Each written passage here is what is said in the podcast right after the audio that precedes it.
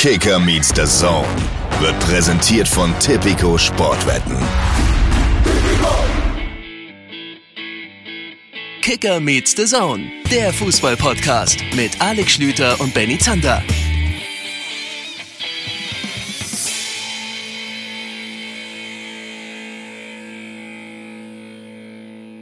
Es ist Montag, der 14. August 2023. Ihr habt die letzten Monate damit verbracht, Kultur zu genießen, wie ihr es noch nie getan habt. Ihr seid in Museen gegangen, auf Freilichtkonzerte, Festivals. Ihr habt 46 Sachbücher und 43 Thriller gelesen. Aber ab jetzt heißt es wieder, das einzige Kulturprogramm, das ihr wahrnehmt, ist Kicker Meets the Zone. Jeden Montag mit Alex Schlüter und Benny Zander.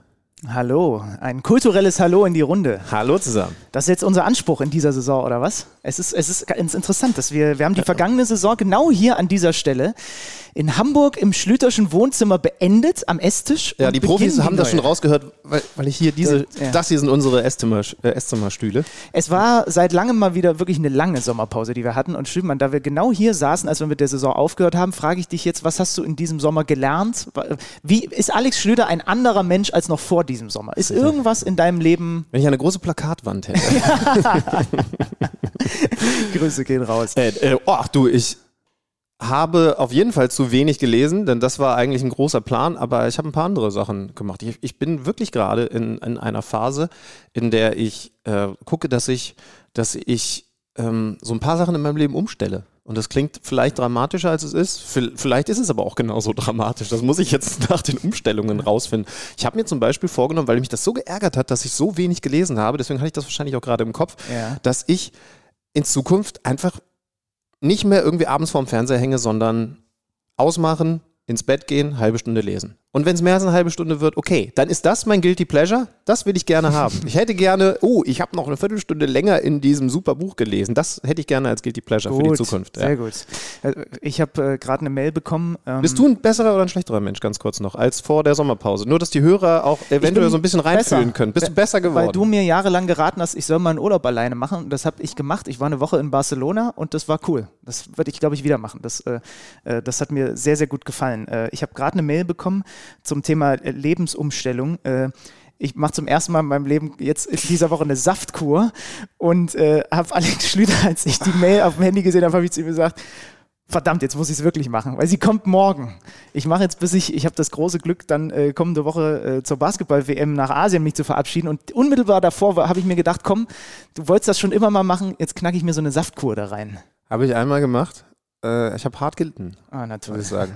Aber das heißt ja auch nicht, dass es schlecht gewesen ist. Vielleicht leide ich auch die nächsten Naja. Abende hart, wenn ich, wenn ich den Fernseher früher ausmachen muss. Kann ja, kann ja alles sein. Das Interessante an dieser Sommerpause war, es war sehr erholsam. Wir haben uns trotzdem ab und zu gesehen, aber wir haben auch mal schönerweise auch mal häufiger nicht über Fußball gesprochen. Aber dann kam irgendwann so ein. Moment, dann kam so ein Moment, da hat sich der vollkommen bekloppte Benny Zander angefangen, wieder in die Bundesliga reinzufräsen. Als ich aus dem Urlaub wieder da war, habe ich alle Kicker nachgelesen, die zu Hause in der Zwischenzeit im Briefkasten waren. Und ich habe mir wirklich sogar irgendwann zwei Tage habe ich mich mit allen Neuzugängen von den Teams, die mich interessieren, mit sogar so kleinem Videoscouting und so beschäftigt, weil es war irgendwann doch wieder der Moment, dass ich mir dachte, ach komm, jetzt guck mal und da ist der bei Wolfsburg und der den Leverkusen geholt hat und Leipzig hat den und also irgendwann Muss ich, muss ich auch übrigens zugeben, habe ich dir noch nicht gesagt. Ähm, also, äh, Leute, Benny hat das tatsächlich getan und hat mich immer wieder geupdatet, dass er jetzt Openda nochmal im Analysetool angeschaut hat, äh, sich nochmal die Stärken und Schwächen genau hat äh, mit diesen kleinen Videoclips vorführen lassen. Und das hat mich motiviert, weil ich dachte, wenn der Kerl so gut in die Saison reingeht, so gut vorbereitet ist, dann muss ich irgendwie mithalten und habe das auch noch ähm, auf entsprechender Plattform nachgeholt, zumindest mit dem ein oder anderen Neuzugang. Man- das äh, dürfte eigentlich viel versprechen, wenn, wenn ich nicht dann wieder alles vergessen würde, wenn wir bei den entsprechenden Spielern angekommen Ja, sind. ich habe hier, ich habe hier so eine Liste mit den ganzen Leuten. Naja, ähm, wir sind in der neuen Kicker Meets the Zone Saison 23, 24 drin und wir haben uns tatsächlich zwischen all dem Talk über Politik und Weltgeschehen und so weiter auch natürlich mal eine Platte gemacht, was diesen Podcast angeht. Und ein bisschen was versuchen wir in dieser Saison auch anknüpfend an das Feedback, was wir von euch immer mal wieder bekommen, äh, anders zu machen. Nicht viel, es wird der gleiche Podcast bleiben, ähm, aber mit so ein paar Nuancen, Schlübenmann, haben wir uns überlegt, gehen wir vielleicht auf das ein, was wir hier und da auch als Feedback bekommen aus der Community. Ich könnte mir vorstellen, liebe Community, dass äh, einigen von euch das auch, ohne dass ihr es direkt an uns gemeldet habt, via Instagram, Facebook, Twitter etc., ähnlich so gegangen ist. Es gab durchaus Folgen, das haben wir selber so wahrgenommen in der Vergangenheit, in der wir das Gefühl hatten, wir würden gerne noch detaillierter, mehr, ausführlicher, emotionaler, wie auch immer, über einzelne Themen reden, aber haben gar nicht die Zeit, weil wir ein langes Interview, ein tolles Interview hoffentlich hatten und dann eben auch noch wichtige Spiele zu besprechen hatten. Wir versuchen das mal ein bisschen zu entschlacken. das heißt also, es wird weiterhin große Interviews geben. Ich kann schon mal ankündigen, wir haben mit Oliver Runert gesprochen, äh, Manager von äh, oder Geschäftsführer Sport, wie ihr mhm. hören werdet, von Union Berlin. Der nächste ist Nils Pedersen, der kommt in der kommenden genau, Folge. Genau, können wir auch schon ankündigen. Also es wird weiterhin Interviews geben, aber es wird dann auch mal Folgen geben, in denen wir ohne großen Interviewgast ausführlich über den Spieltag sprechen, um der Sache dann auch gerechter zu werden. Und äh, ich glaube, das ist zumindest so unsere Hoffnung, das macht es dann auch verzeihlicher, wenn wir in manchen Folgen vielleicht mal eine Mannschaft ein bisschen zu kurz kommen lassen, weil wir dann ja wieder mehr Zeit haben werden, über diese Mannschaften zu sprechen. Und, das ist übrigens die Idee des Benjamin Z, es wird dazu noch eine Rubrik geben, um allem gerecht zu werden. Genau, wo wir tatsächlich uns äh, in den Folgen, nicht in jeder Folge, aber regelmäßig eins der Bundesliga-Teams rauspicken, das dann eben dann auch nicht nur Dortmund oder Bayern heißt und dann mal drauf gucken und ganz bewusst uns da mal zwei, drei Spiele mehr vielleicht auch angeschaut angeschaut haben in der Vorbereitung, wie spielt Mainz unter Bo Svensson, wie, was macht Kovac mit Wolfsburg und so weiter. Und dann gibt es mal einen ausführlicheren Blog zu Team XY, damit äh, wir allem auch gerecht werden, was in der Bundesliga auch abseits der Spitze passiert. Was ja auch interessant ist, weil die Liga ist ja nun mal auch interessant. Kurzes Behind the Scenes zur Namensfindung dieser Rubrik. Benny Zander ist reingestartet mit In die Tiefe. Ich habe gesagt, ist vielleicht nicht erklärend genug. Aktuell vorne ist der KMD Teamcheck. Ja. Aber noch haben wir das Ding nicht produziert. Das heißt, es kann auch noch was Neues kommen. Ja, genau. Also das wird es in dieser Saison geben. Aber wie gesagt, ansonsten auch viel Geblödel und Gequatsche von uns und Interviews und alles, wie ihr es kennt. Und in dieser Folge, so kennt ihr das mittlerweile auch. Die wievielte Saison haben wir jetzt? Vierte? Ich glaube, die KMD-Saison ist die vierte, aber das, dadurch, dass wir ja vorher noch ein paar andere Podcasts äh, gemacht hatten in unserem Leben, ist das immer so ein bisschen schwimmend. Richtig, ja. Auf jeden Fall kennt ihr das mittlerweile von vergangenen Folgen. Ich muss immer an die Freiburg-Folge im, im, im, Hotel in Freiburg, äh, als mhm. wir auch Christian Streich im Interview hatten, denken. Das war auch so eine erste Spieltag-Folge. Wir werden die Vereine durchchecken. Auch da schon der Hinweis. Ne? Kein Anspruch auf Vollständigkeit. Wir werden uns um jeden Verein, das ist ein Versprechen, das kann ich abgeben, im Laufe der Saison intensiver kümmern. Aber wir werden sie durchgehen. Neuzugänge, Abgänge, äh, ansonsten Veränderungen. Das versuchen Unser wir. Grundgefühl. Genau. Also im Endeffekt ist das hier jetzt das das, das Kicker-Sonderheft als Hörbuch. Das so, ist mein, das, genau, das ist tatsächlich mein Anspruch für die heutige Folge, dass man am Stammtisch oder wenn man mit seinen Jungs eine Runde FIFA zockt und so weiter, dass man zu jedem Verein irgendwas Intelligentes beitragen kann. Oh, jetzt will ich auch auf, mit dem Anspruch gerecht werden können. Ja, wir versuchen wir, versuchen wir. Dann lass uns reingehen oder habe ich noch irgendwas? Ach so, klar, über die Frauen-WM müssen wir reden mit Jim Decker. Äh, da gab es ja aus deutscher Sicht jetzt nicht die ganz großen, tollen Geschichten zu vermelden. Insgesamt aber ein spannendes, tolles Turnier, das ja auch noch läuft. Gucken wir uns an, sprechen wir drüber, das dann später. Wir würden aber, wenn du nichts dagegen hast, jetzt mit Team Nummer 1 starten. Es ist der FC Bayern München. Genau, wir gehen einfach die Tabelle der vergangenen Saison von oben nach unten durch. Die waren am Ende noch Meister geworden, ne? War so gewesen. Das, das war so gewesen gewesen, ja, ja.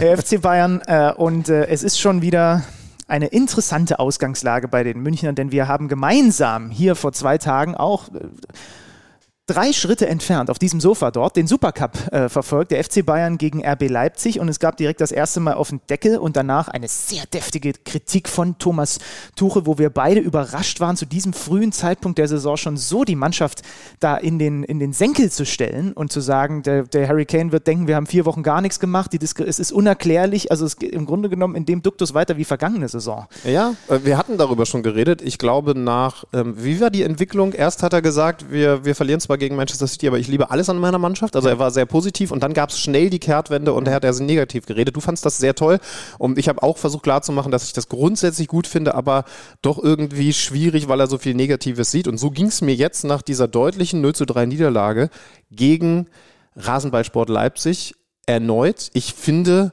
erfrischend, dass er am Mikrofon sein Inneres nach außen kehrt Ich finde aber erschreckend, wie dieses Innere aussieht. das ist leider so. Also das ist ja der Tenor, der auch so, wenn man auch den, äh, den Kicker verfolgt hat, was die Kollegen da so schreiben. Also er scheint wirklich die Züge ja sehr zu straffen, auch in der ganzen Vorbereitung. Sehr klare Ansagen äh, in, im Training, auch äh, an die Spieler, auch hinter den Kulissen, aber auch in, in Presserunden auch ganz klar gesagt, du, eigentlich ist keiner unverkäuflich, ja. Auch in Richtung so einem Joshua Kimmich und so einem Leon Goretzka. Ähm, ich finde es erstmal schön, das ist das allererste, was bei mir hier beim, beim FC Bayern steht, dass es einfach keine Maulwürfe Vorwürfe mehr bei den Bayern gibt, seitdem Kahn und Salihamidzic wechseln. Es kommen ja gar keine Interna mehr nach draußen. Ich finde das klasse. warte mal. Meinst du wirklich, das Thema ist damit jetzt Das gelöst? war ein Scherz. Es Ach kommt so. alles ständig nach außen. Wir waren gefühlt bei Harry Ah. Kane mit, mit in der Tasche. Stimmt. Be Benny. Zander 2023, jetzt auch mit Ironie. Muss ich noch lernen, sorry. Ja. Ja. ja, klar, wir waren, wir, waren, wir waren mit im Flieger, wir waren dann auch wieder äh, auf'm, äh, im Taxi zurück und dann aber wieder im Flieger. Das war schon richtig, richtig gut. Ähm, toll, dass er in der Bundesliga ist, oder? Absolut, ja. ich weiß Nee, nur, aber mal ernst gemeinte Frage, äh, weil, weil das ja wirklich viel ist ein- diskutiert wurde. Das ist ein Weltstar. Ja. Also, und äh, das ist auch, finde ich, nochmal eine Kategorie über Sadio Mané anzusiedeln in der vergangenen Saison. Man muss da ja ein wenig vorsichtig sein, weil was gab es nicht alles für Lobpreisungen für Hassan Salihamidzic vergangenes Jahr und Mané Auch von uns, ja. auch von uns und ich verstehe auch immer noch nicht, dass Mané bei den Bayern so überhaupt nicht äh, funktioniert hat und äh, also das ist so wie, dass ich nicht verstehe, dass Carlo Ancelotti damals bei den Bayern nicht funktioniert. Das sind so zwei Personalien, die werden einfach nicht in meinem Kopf zusammengehen, dass das nicht geklappt hat. Wir haben unter anderem Oliver Runert zu Harry Kane gefragt. Das hören wir uns gleich an. Aber ich glaube, wir sollten schon ein bisschen genauer reingucken in den Kader des FC Bayern, der logischerweise nach der schlechtesten Saison seit Jahren viel Veränderung erfahren hat. Abgänge, ich finde, der wird sehr klein gemacht. Lucas Hernandez ist mir jetzt wieder äh, auf die Liste gespült worden und zwar auf die der teuersten Eingänge, äh, Einkäufe in der Bundesliga-Geschichte. Da ist er Aber nämlich weit, weit vorne. Der wird dir klein gemacht, weil du glaubst, dass, äh, dass man seine Relevanz unterschätzt oder was? Der stand doch gefühlt gar, zu, viel zu selten auf dem Feld. Genau. Und, und damit geht er jetzt leider auch ein in die Geschichte des FC Bayern Ah, okay. als Spieler, der, der so nicht funktioniert hat, obwohl ich auch immer Julian Nagelsmann im Kopf hatte, dass Luki eigentlich genau der Typ ist, den es da hinten braucht. So der Mhm. bissige Typ, der, da kommen wir gleich noch zu, auch auf Linksverteidiger aushelfen kann, wo ich weiterhin Fragezeichen habe. Bei Fonzie Davis, auch jetzt am Samstag, für mich nicht überzeugend. Der hat in der Rückrunde einige wirklich richtig gute Spiele gemacht. Aber insgesamt frage ich mich weiterhin, ist Fonzie Davis eigentlich vom ganzen Naturell her, von der Anlage her ein Bayern-Spieler?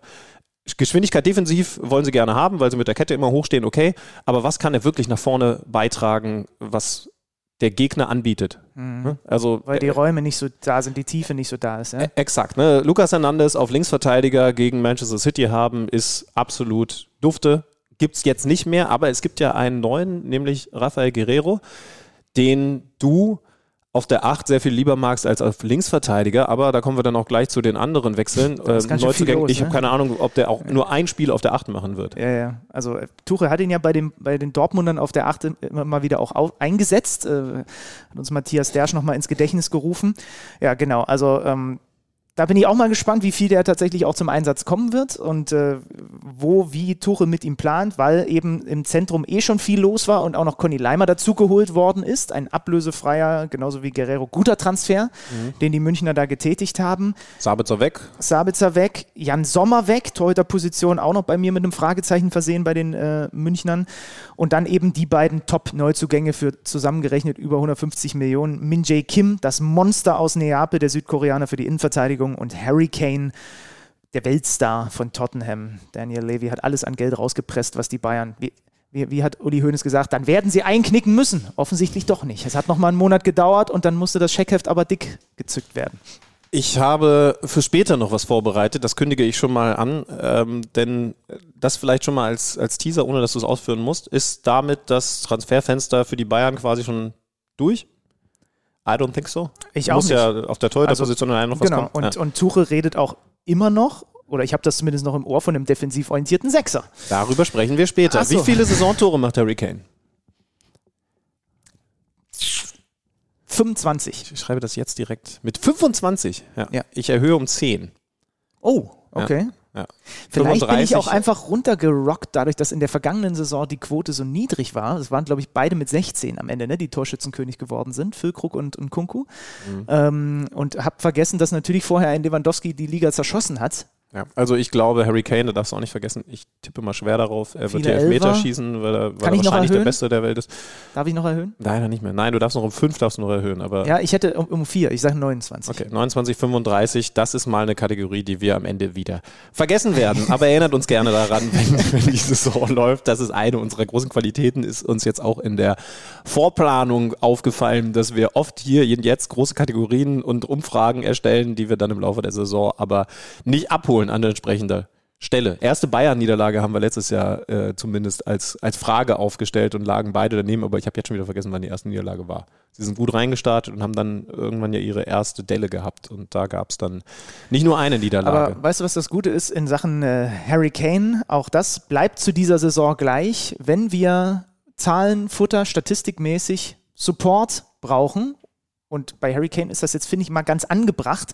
Ähm, alle wissen, dass das ein Topmann ist, aber Kennzahlen helfen, finde ich, in solchen Bereichen. Dann haben wir weiter unseren Fachmann mit an Bord. Also an Bord unten im Maschinenraum. Ach du Scheiße. Was? Den habe ich über die Sommerpause komplett vergessen. Na toll. Wir hören jetzt äh, vermutlich einen unterernährten, Oh Gott. nicht gerade von Sonnenstrahlen beseelten und hoffentlich trotzdem fitten Freddy Tappe. Wenn er, wenn er nicht so klingt wie immer, dann ist es meine Schuld gewesen. Freddy Tappe zu Harry Kane.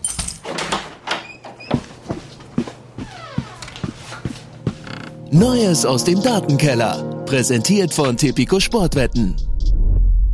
Harry Kane gilt beim FC Bayern als legitimer Nachfolger von Robert Lewandowski. Wir wollen daher mal beide Spieler miteinander vergleichen und aufzeigen, wo denn beide ihre verschiedenen Stärken haben. Klar ist, die Stürmer sind absolute Torjäger. Seit Kanes Durchbruch bei Tottenham in der Saison 2014-15 erzielten beide jeweils über 200 Tore in der Liga. Das schafften in diesem Zeitraum in den Top 5 Ligen sonst nur die etwas unbekannteren Lionel Messi und Cristiano Ronaldo. Lewandowski weist im Vergleich zu Kane die etwas besseren Statistiken auf, wenn es um die reine Anzahl an Toren geht. Im Schnitt traf der Pole alle 92 Minuten. Bei Kane waren es nur 125 Minuten pro Tor. Harry Kane hingegen ist noch mehr als Lewandowski ein mitspielender Stürmer. Nur 13% seiner Ballaktionen hat der Engländer im gegnerischen Strafraum. Bei Lewandowski sind es rund 20%. Und auch die Assists und Torschussvorlagen sprechen für den Kapitän der englischen Nationalmannschaft. Zudem, und das hat mich persönlich etwas überrascht, ist Kane in einer Kategorie extrem viel stärker als Lewandowski und das ist die Chancenverwertung. Seit 2014 erzielte Kane rund 43 Tore mehr, als statistisch zu erwarten gewesen wäre. Bei Lewandowski hingegen waren es nur sieben Tore mehr. Und auch bei der Großchancenverwertung liegt Kane mit rund 55 Prozent zehn Punkte höher als der Pole. Kane sollte also in einem in der Liga deutlich dominanteren Team die Anzahl seiner Tore nochmal steigern können. Und auch Tipico geht von vielen Kane-Toren in der Bundesliga aus. Mit einer 1,5er Quote ist der Engländer der glasklare Favorit auf die Torjägerkanone in der Bundesliga. Ab 18 Jahren erlaubt nach Whitelist. Es besteht Suchtrisiko. Hilfe unter buwei.de. Neues aus dem Datenkeller. Präsentiert von Tipico Sportwetten. Ich finde gut, dass er die Chancenverwertung, die Qualität Chancen zu verwerten, da mal mit reingenommen hat, weil ich glaube, dass das ein, ein Unterschied ist auf höchstem Niveau, der immer noch unterschätzt wird. Da, also nimm den vergangenen Saisonverlauf und die beiden Mannschaften, die am Ende um die Meisterschaft gespielt haben. Wir brauchen nicht in die Statistiken zu schauen, wissen aber, dass sie uns bestätigen werden. Dortmund wird die schlechtere Chancenverwertung gehabt haben. Nimm den Supercup. Die Bayern müssen wie viele Tore machen? Zwei? Ja. Und sie machen halt keins. Ja. So, da wird ein Harry Kane helfen. Ja, wir sprechen gleich noch ein bisschen ausführlicher über den Supercup, weil wir natürlich auch gleich noch über Leipzig reden. Aber lass uns weitermachen mit Dortmund. Mit dem BVB. Der hat äh, im Gegensatz zu den Bayern nicht im Supercup, sondern im Pokal mal die erste Duftmarke gesetzt mit einem 6 zu 1 äh, bei Schott Mainz direkt schon wieder so ein kleiner Zusammenzucker, weil Niklas Süle da äh, mit Rücken raus musste. Hoffentlich ist das nichts Ernsthafteres. Die Dortmunder, ich sag dir ehrlich, wenn ich mir das so angucke, ich werde noch nicht ganz schlau aus diesem BVB in dieser Saison. Bellingham weg, wie fängt man seinen Abgang auf? Das ist so eine brutale Qualität, so eine Persönlichkeit auch in jungen Jahren, so, äh, so eine Präsenz ja, für über 100 Millionen zu Real Madrid. Dazu dann noch ein paar Abgänge, Dahut, Guerrero, Modest ähm, und so weiter und so fort. Die Zugänge, Benzebaini auf hinten links, finde ich gut. Jetzt haben sie endlich einen Top-Linksverteidiger auf diesem Level und äh, mit Rierson auf der anderen Seite äh, eine gute, echt stabile Außenverteidigung, einfach auf beiden Seiten. Dann haben sie Marcel Sabitzer geholt, das finde ich sehr interessant. Und Felix Metscher, das finde ich sportlich interessant. Aus anderen äh, Gesichtspunkten sehe ich das ein bisschen kritischer. Ganz kurz bei Sabitzer, Sabitzer war ich übrigens nah dran. Ich habe Goretzka ins Rennen geworfen. Aber Sabitzer ergibt natürlich auch total Sinn als jemand, der bei Bayern nicht mehr gespielt hätte. Ey, und der war in Leipzig so unglaublich mhm. gut und der war bei Manchester United wohl in der Rückrunde, habe ich zu wenig von gesehen, auch wieder auf dem Weg nach oben, sage ich jetzt mal. Das kann absoluter Stil sein. Der kann ein absolutes, ab, absolutes Monster wieder werden bei Borussia Dortmund. Was glaubst du, wer von beiden wird, wird spielen oder sogar beide? Wir gehen mal schwer von 4-1-4-1 aus. Also dieser Umstellung äh, beziehungsweise diesem System, das es nach der Umstellung, äh, nach der Weltmeisterschaft Weltmeisterschaft vergangenes Jahr ja gegeben hat, mit Schaden neuer Kapitän auf der 6 und dann diesen beiden Achtern davor, genau. da wäre dann Jule Brandt auf jeden Fall. Ich wollte gerade sagen, da sind ja auch nicht nur die beiden, ne? und äh, da würde ich sagen, in den entscheidenden, in den wichtigen Spielen wird Sabitzer, weil ein Matcher, also das Sample Size, wie man so schön sagt, beim Matcher ist auch noch relativ klein. Es ist jetzt nicht so, dass der hintereinander weg auf einem Top-Level und in der vergangenen Saison war jetzt auch nicht alles Gold, was glänzt. Ähm, und wie gesagt, ich beziehe mich bei all dem, was Felix Matcher angeht, auf das Sportliche und äh, all die anderen Dinge, ja, die lassen wir einfach mal so stehen. Und äh, okay, eine Sache kann man vielleicht dazu sagen, es war schon interessant zu sehen, wie der BVB auch damit umgeht, mit diesem potenziellen Störfeuer. Also, dass man sich dafür entschieden hat, ihn zu holen, obwohl es da auch aus der Dortmunder Fanszene sehr viel Gegenwehr gab für Aussagen auf Instagram und Dingen, die er da geteilt hat, die in Richtung äh, homophobe Geschichten gegangen sind aber sie haben sich für ihn entschieden, um eben da im Mittelfeld sportlich dieses große Talent mit dazu zu packen und müssen dann halt jetzt einfach sehen, offensichtlich war das war die erste Reaktion jetzt auf die Tore, auch die er in den Testspielen gemacht hat, war von vielen Dortmund-Fans relativ wohlwollend ihm gegenüber. Vielleicht hat sich das Thema auch schneller erledigt, als man denkt. Könnte ich mir tatsächlich auch vorstellen. Edin Terzic war jetzt zu Gast im Sportstudio bei Katrin Müller-Hohenstein die ich einst in München in der Hohenzollernstraße Stimmt, getroffen habe, ohne zu grüßen. Ja. Äh, er hat mit ihr geredet und gesagt, dass er auch ein Gespräch mit eben jenem neuen Top-Talent im Mittelfeld haben wird. Ob er jetzt äh, Kategorie Bellingham ist, das sei mal dahingestellt. Aber er hat gesagt, nicht nur, nicht also nur das, das Management hat mit ne? Felix Metscher ja. äh, vor der Verpflichtung. Ja, ja, er genau. selber hat auch nochmal mit Felix Metscher gesprochen und äh, Zitat, ist der Meinung, er hat eine Chance verdient für 30 Millionen eine Chance verdient zu haben, sollte auch äh, so sein. Dann sollte man sie möglichst auch und zwar eben zu 100 Prozent nutzen wollen, wenn er das will.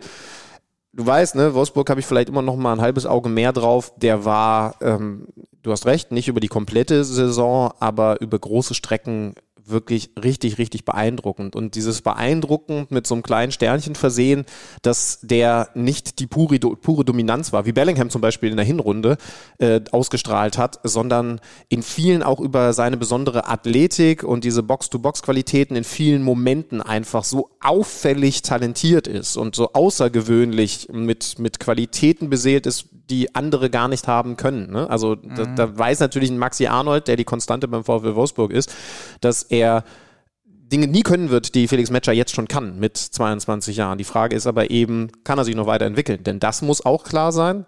Er muss den nächsten Schritt machen, um bei Dortmund dann auch wirklich diese 30 Millionen Ablösesumme, da gibt es ja noch eine Boni, zu rechtfertigen und da ein klarer Stammspieler zu werden. Denn ansonsten bin ich bei dir, dann hat Sabitzer in den wichtigen Spielen die Nase vorn. Interessant finde ich, dass sie noch einen Stürmer suchen. Zusätzlich zu Aller und Mukoko gibt es ja auch noch, aber sie mhm. wollen da noch eine Ergänzung haben. Sprich gegen Mukoko, ne? Find, also war so meine erste Reaktion. Meine erste Tendenz wäre fast, wollen sie den noch verleihen oder was? Dass er noch mehr Spielpraxis irgendwo sammelt. Mhm.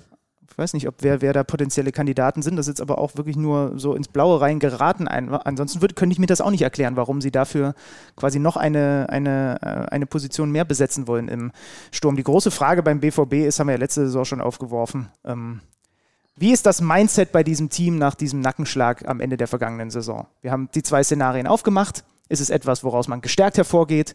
Oder ist es doch etwas, was irgendwie einen kleinen Knacks hinterlassen hat? Werden wir sehr früh in dieser Saison erfahren. Am Samstag Saisoneröffnung im eigenen Stadion. Das ist günstig, finde ich, weil du sofort von Spieltag 1 und nicht dann an Spieltag 2 mit dem ersten Heimspiel, sondern direkt Samstag 18.30 Uhr, volles Haus gegen den ersten FC Köln. Stimmungsmäßig geht nicht viel mehr in der Liga. Ähm, da müsste dann schon Schalke kommen zum ersten Spieltag, was die DFL so jetzt nicht gemacht hat. Also wirst du sehr, sehr früh erleben und da bin ich mir relativ sicher, dass, ähm, dass genau diese Stimmung zumindest am Anfang vorherrschen wird. Jetzt erst recht. Und, und dann ist eben die Frage, wie weit trägt es sich? Deswegen ist der Start für den BVB schon sehr wichtig. Also ja. ähm, du musst jetzt schnell dieses, ah, der letzte Spieltag, okay, das war genau in diesem Stadion nicht das, was wir eigentlich haben wollten, aber wir sehen jetzt wieder, was sie davor geleistet haben und da knüpfen sie jetzt trotz verändertem Kader an. Gibt übrigens noch eine Personalie, äh, hast du davon gehört, Bella Kotschap? Nee. Eventuell, eventuell zu Borussia Dortmund. Äh, ja, der ist, äh, der ist verfügbar, abgestiegen, möglich, aber ich hätte ihn nicht bei Dortmund gesehen. Also, äh, also wo, dann, dann brauchst du ja einen Mats Hummels nicht mehr, wenn du jetzt den vierten, wäre sogar der vierte deutsche National-, Ex-Nationalverteidiger, wenn man da Hummels jetzt ausklammert. Ich Fände ich aber ganz charmant. Also das werden, sie werden genug Spiele haben. Ja, also brauchst du den, den vierten? Ich meine, das ist ein guter Spieler, ne? Wenn naja, Spieler also wenn, schön, du ihn jetzt, wenn du ihn jetzt holst und vielleicht schon weißt, was mit Mats Hummels im kommenden Sommer passiert, weiß man ja nicht. Vielleicht ist das ja schon alles miteinander besprochen. Und dann den, ja. den jungen Deutschen äh, mit ganz viel Potenzial gesegneten Innenverteidiger da schon mit dazu ja, gut, Du hast eigentlich nur, nur drei klare, die die Position spielen können. Emre Can kann da hinten reinrutschen. Ja gut, Meunier kann da mal reinrutschen, wenn sie so eine Dreierkette draus den machen. wollen sie ja noch abgeben und er ist ja. jetzt, glaube ich, auch aber er ist verletzt, was die Sache ein bisschen komplizierter macht. Nee, ja. habe ich auf jeden Fall nichts von gelesen. Nee. Auch spannend, okay? Ja, Transfermarkt sagt 69 Prozent Wahrscheinlichkeit. Ja, aber auch das habe ich in den letzten Wochen verfolgt ohne Ende. Das geht auch ganz schnell von 85 auf, auf, auf 2 Prozent wieder runter und so weiter. Also da muss man äh, aufpassen. Warum habe ich das gesagt, dass ich bei Dortmund noch, noch unschlüssig bin? Weil Teams dahinter in der äh, vergangenen Saison ganz schön aufgerüstet haben oder sagen wir mal nicht aufgerüstet, aber sich interessant verstärkt haben und man kann mit viel Fantasie bei den Leverkusen werden wir nachher noch drüber reden, aber auch bei RB Leipzig ähm, auf die Idee kommen, dass es vielleicht auch ein, zwei Teams gibt, die eventuell vor dem BVB landen könnten bei entsprechend gutem Saisonverlauf in der Fußball-Bundesliga. Und Leipzig könnte so ein Fall sein, was erstmal komisch klingt, wenn man drauf schaut, dass sie einen Kunku, Leimer, Guardiol und Soboslai verlieren, was also vier absolute Stamm- und Schlüsselspieler gewesen sind in der vergangenen Saison. Denkt man ja jetzt erstmal, okay, die werden einen Knick erleben in diesem Jahr. Ich würde so weit gehen, äh, Soboslai so ein bisschen ausgeklammert, so gut er auch ist, aber die anderen drei sind, sind unter den Top 4 in der Mannschaft gewesen. Also drei der besten vier Spieler der vergangenen Saison haben den Verein verlassen. Das ist ja Adalas, der kann eben viel größer nicht sein. Das Gute ist, der eine andere, der ist offensichtlich in absoluter Topform, denn das ist Dani Olmo. Das wissen die Bayern seit Samstagabend aller spätestens und ich glaube, du willst darauf hinaus, dass dir die Neuzugänge sehr gut gefallen. Ja. Und, und da, da, ist Benny Zander mit seinem Analysetool aber so dermaßen, er hätte es fast so eine Kategorie gebracht, in die Tiefe gegangen. Wobei man natürlich eine Sache dazu sagen muss, also ich habe jetzt nicht von allen Spielern 20 Spiele über 90 Minuten gesehen. Das heißt, äh, es, natürlich verfälscht es auch ein bisschen, wenn du dann, ich habe aber mich zum Beispiel auch bei den Stürmern und bei den Offensivspielern darum bemüht, eben nicht nur Tore und Vorlagen zu gucken, weil sonst hast du natürlich das Gefühl, die haben da nur die Weltklasse ähm, äh, verpflichtet. Ähm, Lois Openda ähm, 23 Jahre, Belgier aus Lens vom Vizemeister, über 40 Millionen, Rekordtransfer. Man hat gehört, das waren wirklich sehr wilde und, und, und komplizierte Verhandlungen.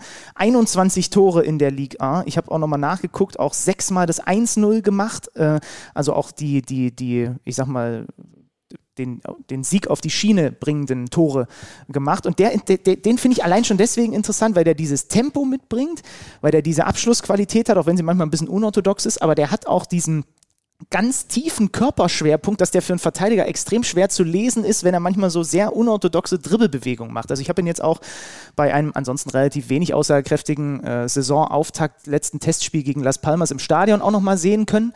Und äh, der hat schon, der hat was ganz Besonderes. Und ich könnte mir vorstellen, dass das ein 20-plus-Tore-Mann in der Bundesliga ist und der bei Leipzig den nächsten Step macht. Steh mal bitte kurz auf. Ja. Fass mal jetzt dorthin, wo deiner Meinung nach dein Körperschwerpunkt ist?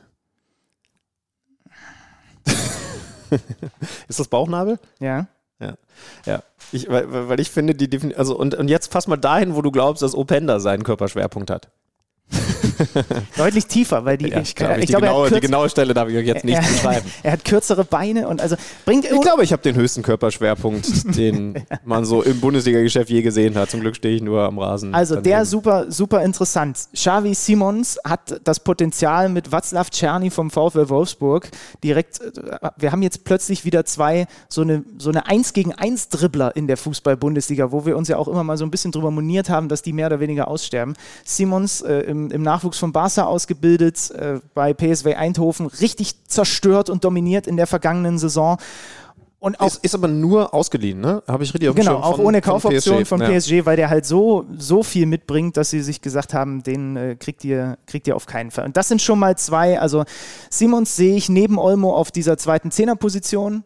Openda dann vorne neben Werner oder vielleicht neben Scheschko. Das ist das nächste Riesentalent. Also, äh, Den finde ich super. also auch mit dieser Geschwindigkeit ne, Ja, hat jetzt, vereint also alles das eigentlich. ist, das ist wahrscheinlich auch wieder einer, den, den ich toller finde als andere, weil er mir körperlich halt ähnlicher ist als Nopender.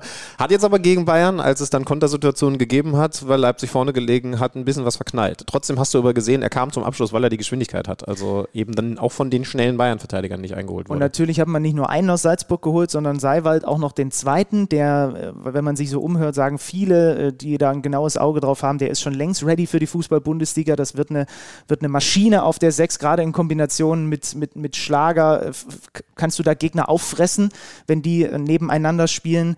Ähm, Baumgartner haben sie noch geholt, Fabio Carvalho, äh, Bichiabu, auch wenn der sich verletzt hat. Und jetzt noch ganz frisch äh, Castello Luqueba, wenn, wenn man ihn denn so ausspricht, als jungen Ersatz für Guardiol, Linksverteidiger von Lyon, sehr spielstarker Mann. Auch da habe ich. Äh, ist er nicht bisschen- Innenverteidiger? Ja, linker Innenverteidiger, Ja, ja, ja. korrekt. Linksfuß, Innenverteidiger. Also, ne, Guardiol, Guardiola-Ersatz, ja. Ersatz. Und äh, eben sehr, sehr, sehr, sehr spielstark mit seinem linken Fuß. Äh, alle Passmetriken und so weiter. Und auch wenn man sich Videos von ihm anguckt, wirkt schon für seine, ich glaube, 20 ist er sehr, sehr, sehr, sehr abgezockt. 150 Millionen ausgegeben, aber eben auch 240 Millionen eingenommen. Das ist die Transferphase von RB Leipzig. Und dieser Kader löst bei mir viel Fantasie aus, was möglich sein kann, obwohl es so krasse Abgänge gab. Die wird natürlich durch den Samstagabend unterstützt, Ja. als man, das ist dann so ein bisschen das Problem, wenn du gegen die Bayern gewinnst, eine überragende Leistung abgeliefert hat. Ich finde exzellent vor allen Dingen gegen den Ball, aber äh, gar nicht so viel Thema war, weil, ach guck mal, die Bayern haben wieder verloren, Ja. Tuchel ist äh, so deutlich geworden etc. Das heißt also, jetzt haben wir mal einfach nur isolierter Raum, Zeit, um über Leipzig zu reden. Das war in der frühen Phase der Saison so gut, dass man, wenn dann nur negativ sehen kann, dass es vielleicht zu früh zu gut war. Aber es deutet ganz viel an. Also ich, ich finde, wie gesagt, vor allen Dingen die Arbeit gegen den Ball sehr gut. Das ist ja, wenn du zu Leipzig kommst, immer eigentlich erstmal die Hauptherausforderung, dass du da so intensiv arbeiten musst. Mit dem kleinen Sternchen, es sei denn, du kommst, kommst von Salzburg, dann hast du das alles so schon mal erlebt. Op Openda zum Beispiel hat da noch Nachholbedarf. Also Ja. der, der wurde im, auch im Stadion bei diesem Vorbereitungsspiel mehrfach von Rose richtig in den Senkel gestellt dafür, dass er da Momente verpasst hat. Und nicht nur von ihm, auch von Schlager und so. Mhm. Ja, Simons war am Ende auch komplett platt. Also da hast du gemerkt, das ist eben auch eine sehr intensive Spielweise. Da kann er dann auch seine frischen Ideen nicht mehr so an Mann bringen. Ich bin mir übrigens noch nicht sicher. Wir werden nachher auch noch äh, über das Kicker-Manager-Spiel, unsere KMD-Liga und wie ihr da reinkommt, sprechen. Also schön dranbleiben. Ich, ich würde gerne Dani Olmo nehmen, aber ich habe immer im Hinterkopf seine Verletzungsanfälligkeit. Ansonsten ist das so eine Granate auch in der Fußball-Bundesliga, dieses 2 zu 0. Er macht das Tor der Saison, da hat die Saison offiziell noch gar nicht begonnen. Diese Drehung. Benny Zander übrigens tatsächlich hier zwei Meter weg auf dem Sofa gebrüllt, das ist das Tor der Saison. dann haben wir uns 46 Slomos angeschaut und wir sind beide der Meinung, das wollte er auch Ja. eben genau so. Ja. Ähm, weil diese Bewegung, also ja, er, er zieht ihn nicht so sehr, wie man das vielleicht bei dem Trick sonst macht, aber dadurch, dass es eine besonders hohe Geschwindigkeit ist, gibt es da gar nicht mehr ganz viel zu führen, Exakt. sondern eben ein bisschen mehr zu, zu, vorzutippen mit, mit, mit der fast schon Ferse, mit der linken Ferse, aber die Bewegung macht er ja mit voller Absicht. Das heißt also, und das sogar unter höchstem Gegnerdruck, das ist ein, ein Tor. Also ich weiß auch nicht, was da jetzt erstmal kommen ähm, sollte. Ähm, du, wir haben noch mal schon über, Lieblingstore geredet. Du warst ja eigentlich ein Fernschussmensch. Ja, aber ich habe zum Beispiel auch noch ein Jule Brandt-Tor mit so einer Drehung in Erinnerung, links Oh, an der stimmt. Ja, 5-Meter-Grenze. stimmt, ähm, aber, und ich weiß, du bist auch ein riesen Danny Olmo-Fan von dem Ganzen, was er fußballerisch mitbringt, aber ich kann mich nicht davon frei machen und die Zahlen belegen es ja auch, dass er einfach dann zu oft auch nicht, nicht spielfähig ist. Und deswegen muss ich noch genau überlegen, ob ich den in meine Mannschaft mit reinnehme. Was ist denn eigentlich mit André Silva? Ist der mittlerweile weg, ja, ne? Ich glaube, ja, der ja, ist weg. Weil, ja, ja. weil also ne, Real Sociedad Ja, äh, ver verliehen, das ist auch bitter nötig, weil der hätte keine Minute gespielt. Dazu ist Scheschko viel zu talentiert und die große Frage ist tatsächlich, was macht man mit Werner? So ein Paulsen kommt halt von der Bank, genauso wie Forsberg, das ist der Luxus und ich glaube, das redet man auch oft zu klein, dass die damit auch voll vereint sind und trotzdem immer ein neues Element reinbringen. Forsberg das Spielerische, Paulsen das Kämpferische, das, das auch mal Unorthodoxe. Aber was aus Timo Werner wird, da bin ich sehr gespannt. Ich kann mir auch eine Doppelspitze Openda Scheschko sehr gut vorstellen. Auf Platz 4 in der ganzen letzten Saison über die Ziellinie gegangen. Union Berlin. Und ähm, da wir in den vergangenen Jahren auch immer wieder darüber gesprochen haben, wie schaffen die das? Irgendwie jeder Transfer geht auf. Auch wenn ich jetzt auf diese Transferphase gucke, Schübenmann, Toussaint, Kral, Aronson könnte eine Granate werden. Fofana habe ich jetzt auch bei dem, was ich gesehen habe, für unglaublich gut äh, abgestempelt, schon direkt mal mit diesem Tempo und dieser Technik. Haben wir uns gedacht, wir müssen mal wieder, denn wir haben schon mal mit ihm gesprochen, mit dem Mann reden, der diesen Kader zusammenbaut. Ja, das ist halt der Manager, eventuell nennt er sich auch etwas anders, ähm, der die Aufgabe hat, jetzt ein Champions League-Team mhm. zusammenzustellen. Und das klingt weiterhin verrückt, denn es ist eben Union Berlin. Das Ganze dann nicht im Stadion der Alten Fürsterei. Alles Themen, die wir am Freitag besprochen haben. Ja, seitdem sind noch weitere Gerüchte aufgekommen. Also vielleicht können wir schon mal so ein bisschen spoilern, weil es einen kurzen Moment gab, in dem wir beide auch gedacht haben, ah, jetzt, jetzt wird diese Nummer mit Gosens noch mal heißer, als wir am Freitag gedacht haben. Und jetzt kommt dann sogar ein ja, ihr werdet davon gehört haben. Du hast mir gestern Abend geschickt. Leonardo Bonucci als Innenverteidiger-Option auf, äh, zumindest von Fabrizio Romano und angeblich hat er ja ein paar ganz gute Kontakte so verbreitet. Wir haben kurz gedacht, ist ja doof, dass wir ihn darauf nicht ansprechen konnten, aber irgendwie ist es sogar sehr, sehr spannend, wenn wir uns das jetzt nochmal anhören, denn ich glaube, es gab Momente, als wir auch darüber geredet haben, was er für die Mannschaft noch sucht und was das für eine Mannschaft sein soll, wenn sie dann fertig gebaut ist. Da kann man das schon so ein bisschen raushören.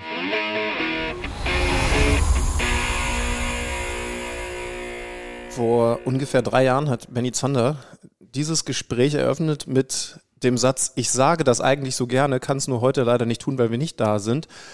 Köpenick. Heute sind wir da. Letztes Jahr, äh, vor drei Jahren kann ich sagen, war das alles noch ein bisschen anders. Aber erst einmal, Oliver Runert, schön, dass wir hier sein dürfen. Ja, sehr gerne. Hallo zusammen. Hallo, hallo. Endlich Berlin-Köpenick. Wir haben gerade schon ein bisschen gesprochen, vor drei Jahren. Äh, alles noch sehr anders, nämlich leider sehr Corona geprägt. Oliver Runert im Trainingslager, im, im man, auch, auch so ein neuer Begriff, ne, den wir vorher nicht kannten, Quarantäne-Trainingslager ja. in Basinghausen, wir zugeschaltet von zu Hause aus. Damals war entsprechend äh, Corona ein großes, großes Thema. Da äh, haben wir zum Beispiel darüber gesprochen, dass die Liga jetzt den Spielbetrieb wieder aufnimmt, allerdings ohne Zuschauer. Heute haben wir schönerweise einen anderen Schwerpunkt. Wir, wir wollen über Transfers reden, über das, was drumherum so passiert und natürlich dann auch im Detail in einer Phase, in der ich mich frage, äh, kommt kommt Olli Runert mit einem Handy-Akku durch den Tag oder muss er zwischendurch aufladen? Also das kann er wirklich äh, so beantworten, dass es immer gut ist, wenn irgendeine Ladestation äh, relativ äh, in der Nähe ist und äh, egal wo man ist. Es ist ja Gott sei Dank heute so, ob in der in der Bahn oder halt auch am Arbeitsplatz, dass irgendwo immer äh, das Handy geladen werden kann. Und das ist, glaube ich, auch notwendig, weil wenn es nicht da ist und der Tag sich so ein bisschen zieht, dann ist es tatsächlich so, dass es echt schwierig wird und man dann schon nervös wird, weil sein Akku den Geist aufgibt. Mittlerweile bist du, bist du hier seit, seit einigen Jahren in Amt und Würden, hast also viele Transfers getätigt. Äh, eventuell hast du mitbekommen, dass in München gerade ein Mittelstürmer verpflichtet werden soll. Äh, Habe ich komplett verpasst. Gibt's da? ist, was haben wir jetzt hier? Ähm, Freitagmittag. Aktueller Stand ist, er, er sitzt, glaube ich, am Flughafen Harry Kane und jetzt äh, darf er doch noch nicht zum Medizincheck. Ähm, es ist groß in den Medien und die Bayern-Fans, also ich habe so das Gefühl, die Hälfte sagt, äh, super, wenn der kommt, die andere Hälfte sagt, nee, das wäre das wär ein blöder Transfer, viel zu teuer und die spielen doch irgendwie Katz und Maus mit uns. Ich habe mich auch ein bisschen an Sadio Mané erinnert, wo man ja auch mit sehr vielen Vorschusslorbeeren den damals noch im Amt tätigen Bratzo Salihamidzic äh, ge gewürdigt hat. Es ist da zum Beispiel anders gekommen. Ich frage mich, wann kann man denn eigentlich einen, einen Transfer wirklich als gut oder schlecht bewerten? Ich glaube erst im Nachhinein. Also das wird äh, bei Harry Kane nicht anders sein ähm, als bei anderen Spielern auch, dass du natürlich aufgrund der Summe und des ganzen äh, drumherums natürlich auch eine ja, Erwartungshaltung entsprechend jetzt hast, die im Umfeld äh, da ist, die jetzt ja fast lauten muss, du musst diese äh, Beträge, die du investiert hast, irgendwie auch ähm, versuchen zu rechtfertigen. Das heißt, am Ende, die deutsche Meisterschaft ist ja in München im Grunde genommen so eine ähm, fast Selbstverständlichkeit geworden, die gehört dazu, aber es geht natürlich auch darum, international halt erfolgreich zu sein und ähm, entsprechend Titel einzufahren. Und ich glaube, nur dann wird es für Bayern München auch sich entsprechend amortisieren. Und ähm, Harry Kane ist, ähm, ja, wenn das so alles stimmt, ich kann es ja auch nur aus den Medien im Moment äh, berichten, ähm, dann natürlich auch schon echt etwas, was für den deutschen Fußball, auch für den FC Bayern München, eine sehr, sehr ungewöhnliche Nummer ist und eine sehr, sehr, ähm, ja, ich sag mal, ähm, nicht nur ungewöhnliche, sondern auch fast schon äh, ähm, historische Nummer ist für den deutschen Fußball. Von daher wird sicherlich das Ganze entsprechend auch ähm, ja, medial nicht nur begleitet, sondern auch von den, auch von den Menschen drumherum. Musstest du äh, auch manchmal ein bisschen schmunzeln, wenn du diese täglichen Wasserstandsmeldungen mitbekommen hast? Weil ich meine, Alex hat es gesagt, jetzt hat man den Eindruck, sie haben einen GPS-Tracker rangemacht, dass sie immer wissen, wo er ist. Ähm, bei Union läuft das mit den Transfers ja ein bisschen anders, aber bei den Bayern, ich hatte das Gefühl, ich saß mit am Tisch. Ja, aber das ist eben auch etwas, was der FC Bayern München sich dann verdient hat. Ist ja auch mal ganz schön, weil ähm, man natürlich diese Aufmerksamkeit, diesen Fokus auf den FC Bayern München, auf so einen Deal, den ja in Deutschland eigentlich fast auch nur der FC Bayern München halt umsetzen kann, ähm, einfach auch für den Fußballfan und für die Menschen draußen halt natürlich etwas ist, was sie sehr spannend finden. Und ähm, eigentlich sind wir es gewohnt, dass die Wechsel von Deutschland aus in die Premier League sind. Jetzt ist es ein Wechsel von der Premier League in die Bundesliga. Und ich kann mir schon vorstellen, dass das eben auch mal ähm, dann für die, für die ähm, nicht nur neutralen Zuschauer eben auch äh, sehr, sehr spannend ist. Mhm. Ja, hat, hat was im wahrsten Sinne Richtungsweisendes. Ja. Seit 2018 bist du Geschäftsführer hier. Ähm, da kann man, glaube ich, schon von einem erfahrenen Geschäftsführer sprechen. Ich arbeite mich an diesem Begriff, seit wir, also spätestens seit wir diesen Podcast äh, irgendwann mal gestartet haben, ab wann, vor allen Dingen natürlich bei Spielern, wann ist ein Spieler erfahren und vor allen Dingen, was bringt das eigentlich ganz konkret im Moment auf dem Platz? In welchen Momenten kann man sagen, da hat ihm Erfahrung weitergeholfen? Wann hilft Erfahrung in deinem Job? Jetzt bin ich erstmal froh, dass du dich am Begriff Erfahrung abarbeitest. Ich hätte mich an dem Begriff Geschäftsführer arbeite ich mich viel mehr ab, okay. Haben wir auch ähm, schon getan, kann, äh, kann okay, ich gerne gleich eine okay, Nachfrage Okay, okay, genau. Also Erfahrung, ich weiß nicht, was ist Erfahrung? Erfahrung ist eigentlich, dass äh, ähm, man aus wie kann ich es beschreiben? Am besten beschreiben, sodass man es auch nicht versteht. Ich glaube, Erfahrung ist etwas, wenn du, wenn du von allem irgendwo mal auch selbst ähm, irgendwo tangiert worden bist oder äh, mit irgendwelchen Dingen auch tangiert worden bist. Ähm, am Ende ist es ein, ein Amt, wo du versuchen musst, äh, äh ähm, viele verschiedene Facetten zusammenzubringen. Und deswegen glaube ich, dass es dieser Mix aus äh, ähm, Fußball, aus administrativen Fähigkeiten, aus, aus Kommunikation eigentlich ist, der ähm, diese Erfahrung aus all diesen Dingen eigentlich am besten beschreibt. Und bei einer Wechselperiode ist natürlich Erfahrung auch, ähm, wie haben sich die letzten Jahre gestaltet, wie gestaltet sich der Markt, wann musst du wo, wie sein. Ähm, manchmal sind das echt Zeitfenster, die eine unglaublich große Rolle spielen. Manchmal ist es dann eben auch natürlich dein Gegenüber, ähm, wo du nicht weißt, äh, mit wem hast du es zu tun. Manchmal hast du eben auch äh, die Situation, dass du weißt, mit wem hast du es zu tun. Also mit anderen Worten, ähm, diese Wiederholungen und diese Entwicklungen aus dem genannten äh, Mix, glaube ich, ist dann das Beste, um zu beschreiben, was ist der Begriff Erfahrung. Ja, spannend, das ist ein sehr schönes Thema. Also bei Tottenham zum Beispiel wurde gerade, weil wir es gerade angesprochen ja. haben, Daniel Levy, der knallharte Verhandler, die Bayern zerschellen an einem mit einem Angebot nach dem anderen. Da habe ich mich eh gefragt, wenn du zum ersten Mal mit einem Verein verhandelst über einen Spieler und hast keine Vorerfahrung, was, was das Gegenüber angeht, versucht man sich schlau zu machen und sich ein bisschen darauf einzustellen, mit wem man es zu tun bekommt? Bei ihm ist es jetzt sehr offensichtlich, da wissen alle, dass er das Label hat. Ich habe immer den Eindruck, mir sagt man so ein paar Dinge nach, weiß ich gar nicht warum und wer und wieso das so ist, aber ähm, da hörst du dann halt, wenn Kollegen mich anrufen, irgendwo äh, so eine Beschreibung, aber ähm, ich selbst tue das eigentlich nicht. Also ich versuche schon ähm, mit dem zu arbeiten, ähm, unabhängig von dem, mit wem ich spreche, ähm, ein Angebot abzugeben, oder auch ähm, Ideen zu entwickeln, die für uns passen können. Und ob es dann am Ende funktioniert, nicht funktioniert, es gibt dann auch durchaus, muss man auch mal klar sagen, auch mal ähm, keine Reaktion ähm, von der anderen Seite, weil sie einfach dann auch sagen, ähm, akzeptieren wir nicht, finden wir halt vielleicht sogar ähm, eher äh, ähm, ja, unverschämt, uns so ein Angebot dann zu unterbreiten. Auf der anderen Seite muss ich auch sagen, dann ist es so muss ich auch mitleben, ist auch akzeptabel. Trotzdem musst du ja versuchen, deinen Weg zu finden und mit den Möglichkeiten, die du hast, auch zu arbeiten. Ist das wirklich, also dass man auf Antwort wartet und da kommt nichts? Ja, und, das gibt es durchaus. Vor allem auch, wenn man halt, äh, ähm, ja, muss man ja auch sagen, wenn man halt Dinge versucht, du, du hast ja jetzt auch eine Situation, die bei uns ein bisschen speziell ist, du spielst in der Champions League. Ich habe das schon mal gesagt, ähm, dann habe ich ja auf den Deckel gekriegt, da sind wir halt, obwohl wir noch kein Champions League Club sind, sind wir natürlich, weil wir da spielen, aber was damit gemeint ist, ist natürlich, dass wir das noch nicht nachhaltig sind und das bedeutet natürlich auch mit den äh, Gesprächspartnern, mit denen du da kommunizierst, die sind im Regelfall dann halt ähm, andere, andere Kollegen, andere Gesprächspartner gewohnt, ähm, wo sie einfach auch wissen, da spielt das Geld dann eher eine, eine, eine ja, sekundäre Rolle. Heißt, wenn äh, du ich muss mir jetzt keinen Verein ausdenken, einen, einen, einen Club anfragst, da kommt nichts zurück, dann kannst du schon vermuten, da ist dann offensichtlich auch schon ein anderer Verein dran und sie sagen, da brauchen wir uns mit Union nicht beschäftigen. Ich meine, das hat immer noch was von Professionalität und Höflichkeit dann zumindest zu antworten, aber die Fälle gibt es dann offensichtlich. Ja, wobei die dann eher äh, anders argumentieren, als du das gerade tust. Die sagen dann eigentlich, mit Respekt und Höflichkeit hättest du zu tun gehabt, uns ein anderes Angebot zu schicken. das äh, ist dann durchaus auch legitim. Von daher, das darf man nicht so ernst nehmen und auch nicht so persönlich nehmen. Ich glaube, jeder versucht für seinen Verein halt ähm, das Beste zu machen und zu wollen. Und das ist dann halt irgendwo auch etwas, ja, wir würden das so erwarten. Ich muss auch dazu sagen, also wenn wir im, innerhalb der Bundesliga miteinander arbeiten, ist das auch ähm, absolut so üblich und äh, da kann ich auch nichts anderes äh, sagen, als dass das, dass das nicht so wäre. Also mit anderen Worten, es ist schon auch ähm, eher eine, eine internationale Geschichte, dann würde ich so sagen. Gibt es Transfers, die so richtig von A bis Z einfach glatt durchgehen? Du hast deine Vorstellung und dann ist das am Ende tatsächlich so umsetzbar? Selten. Ist wirklich selten der Fall. Ähm, dann muss es schon so sein, dass äh, ein Spieler dass ein Spieler wirklich äh, eine Ausstiegsklausel hat oder halt ähm, klar vertraglich geregelt ist, ähm, wie die Bedingungen wären, dann hast du ähm, eine Grundlage, an der du dich halt ähm, orientieren kannst.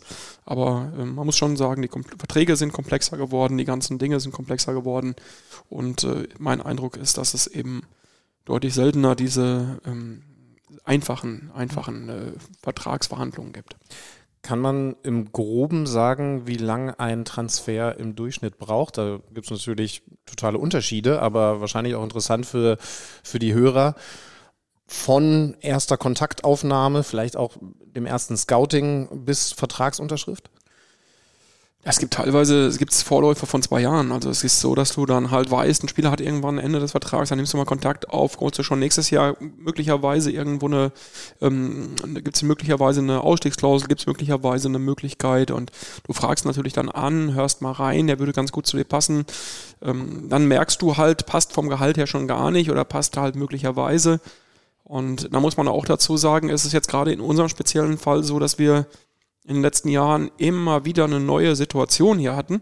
Ähm, als wir angefangen sind, du hast es eben gesagt, 2018, das war in der, in der, zweiten Bundesliga, dann hast du halt eine Bundesliga gehabt, dann hast du auf einmal international gespielt, hast nochmal international eine, eine, eine höhere äh, ähm, Liga gehabt mit der Europa League und jetzt bist du in der Champions League. Also du musst dich halt immer wieder neu erfinden. Also das macht es natürlich kompliziert, weil du so viele Sachen eigentlich auf dem Schirm haben müsstest und das Ziel ja auch am Ende immer war, die Mannschaft ein bisschen weiterzuentwickeln. Und Weiterentwicklung ist halt äh, manchmal nur dann möglich, wenn du halt auch ähm, Spieler ähm, austauschst, hinzubekommst und dann heißt es natürlich auch, das kannst du zwei Jahre vorher relativ schwierig wissen, wie ist deine sportliche Konstellation dann. Und äh, deswegen gehen viele Sachen eher am Ende äh, ähm, nicht auf, aber die, die man ähm, hat, die man dann auch versucht umzusetzen, die aufgehen, würde ich mit der Frage so beantworten, sind häufig dann auch welche, die erst so im letzten halben Jahr entstehen.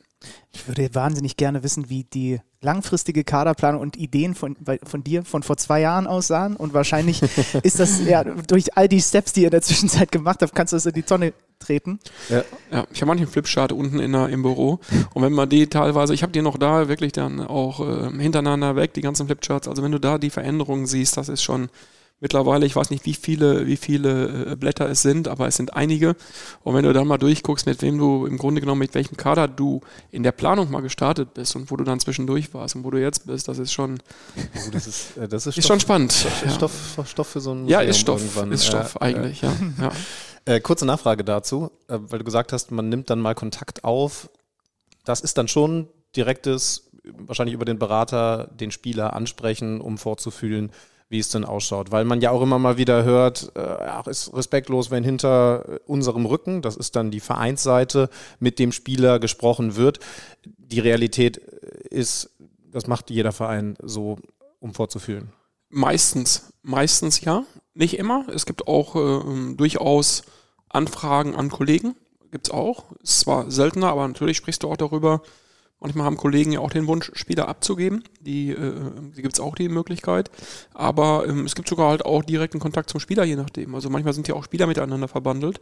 Ja. Ähm, und du hast halt äh, die Idee eines Spielers und äh, dann kann es auch durchaus sein, dass du den Spieler halt kontaktierst. Also es kommt immer darauf an, auch wie lange laufen Verträge. Also wenn Verträge langfristig laufen, musst du natürlich halt erstmal erfragen. Wenn sie kurzfristig sind, zum, fragst du auch manchmal halt beim Spieler direkt nach, wenn er einen auslaufenden Vertrag hat zum Beispiel oder so. Ja. Wie sehr hat diese Champions League, diesen Begriff haben wir jetzt schon ein paar Mal gehört, wie sehr hat, hat die deine Arbeit verändert? Plötzlich liest man, ihr werdet mit einem Kevin Volland, einem Robin Gosens und an anderer Kategorie auch nochmal an Spieler in Verbindung gebracht. Ist einfach nur alles eine Spur größer oder auch anders geworden für dich selber? Ja, anders wird es jedes Jahr. Ähm, es ist wirklich jedes Jahr anders, ähm, weil du immer eine, eine äh, andere, eine andere ähm, ja, Kategorie Spieler halt letzten Endes auch A, angeboten bekommst. Es geht ja auch, muss man ja auch klar sagen, du kriegst ja auch unglaublich viele Spieler angeboten. Ähm, musst das Ganze halt versuchen dann auch zu, zu eruieren, wer kann da wie möglicherweise auch spannend sein, ohne dass du alles von vornherein, sag mal, in die Tonne klopfst. Und ähm, die Champions League ist jetzt dann halt wieder ein Begriff, wo du auf einmal halt äh, weltweit auf einmal Spieler angeboten bekommst. Das Schöne war noch im ersten Jahr hier bei Union, da habe ich noch die Angebote äh, aus der zweiten Bundesliga bekommen und eigentlich haben mich noch nicht mal die vermeintlichen Top-Berater persönlich angerufen, weil dann haben sie ihre Leute halt noch äh, mit mir telefonieren lassen. Jetzt ist es aber halt plötzlich anders und jetzt kommen die großen Meister dann halt selbst. Ähm, sehr schön. Äh, Robin Gosen ist zum Beispiel schon gefallen. Da hat mich tatsächlich einfach interessiert, weil man es halt lesen konnte. Wie konkret war da ein Austausch mit ihm?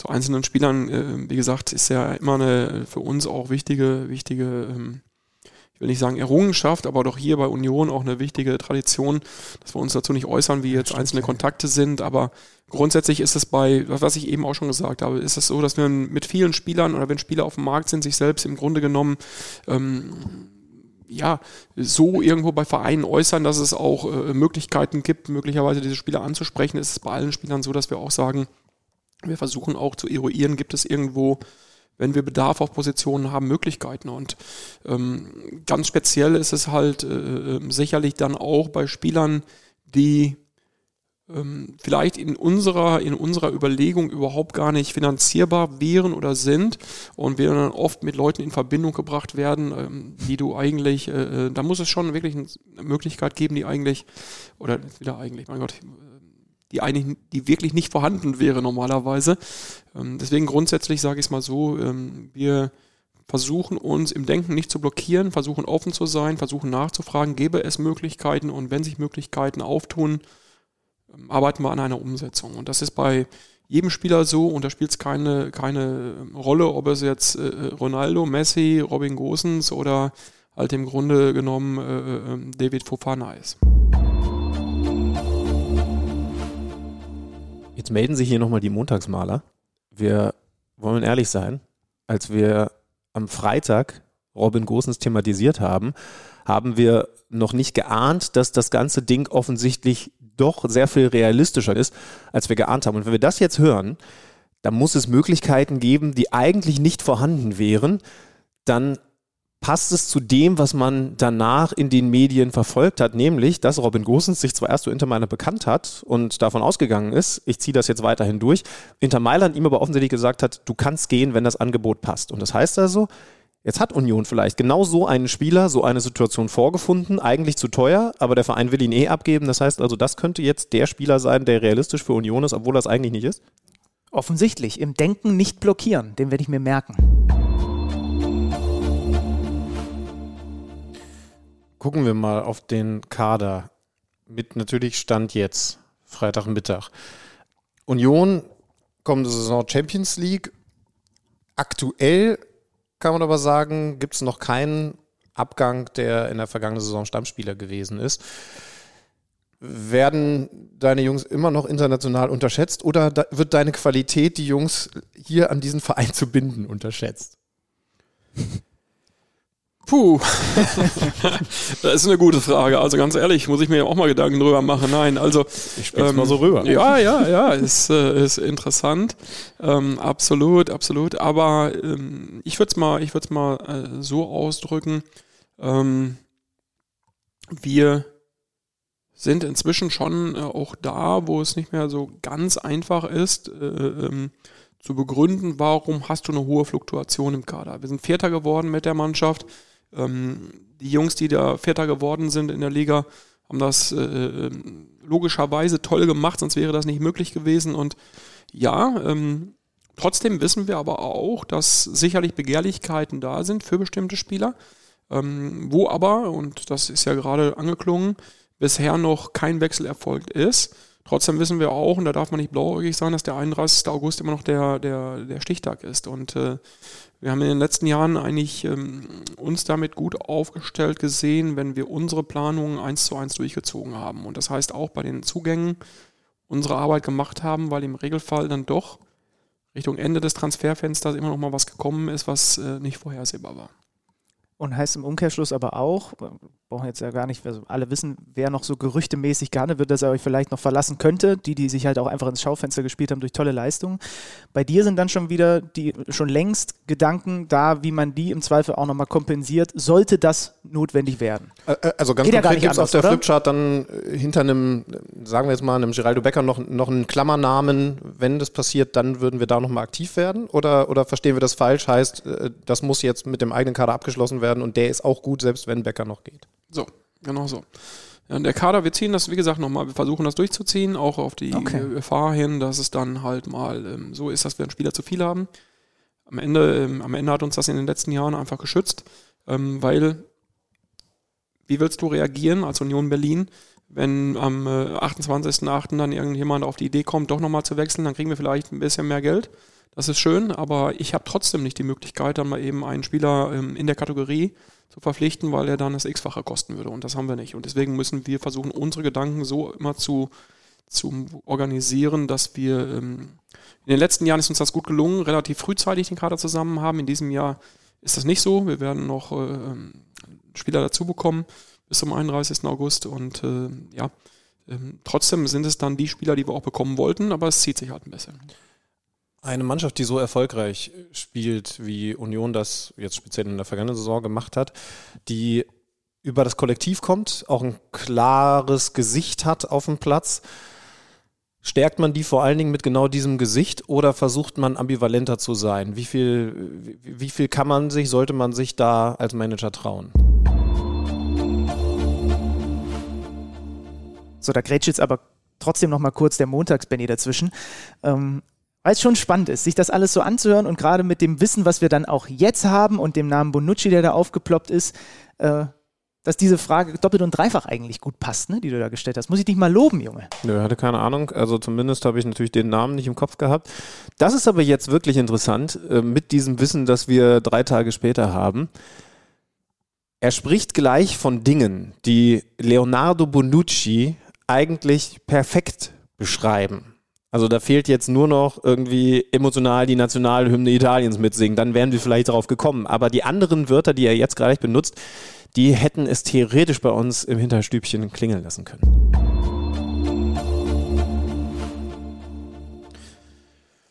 Ja, das ist äh, völlig berechtigt, äh, die Frage. Das ist natürlich etwas, was wir uns ja auch immer wieder fragen und, und, und, und was wir immer wieder diskutieren.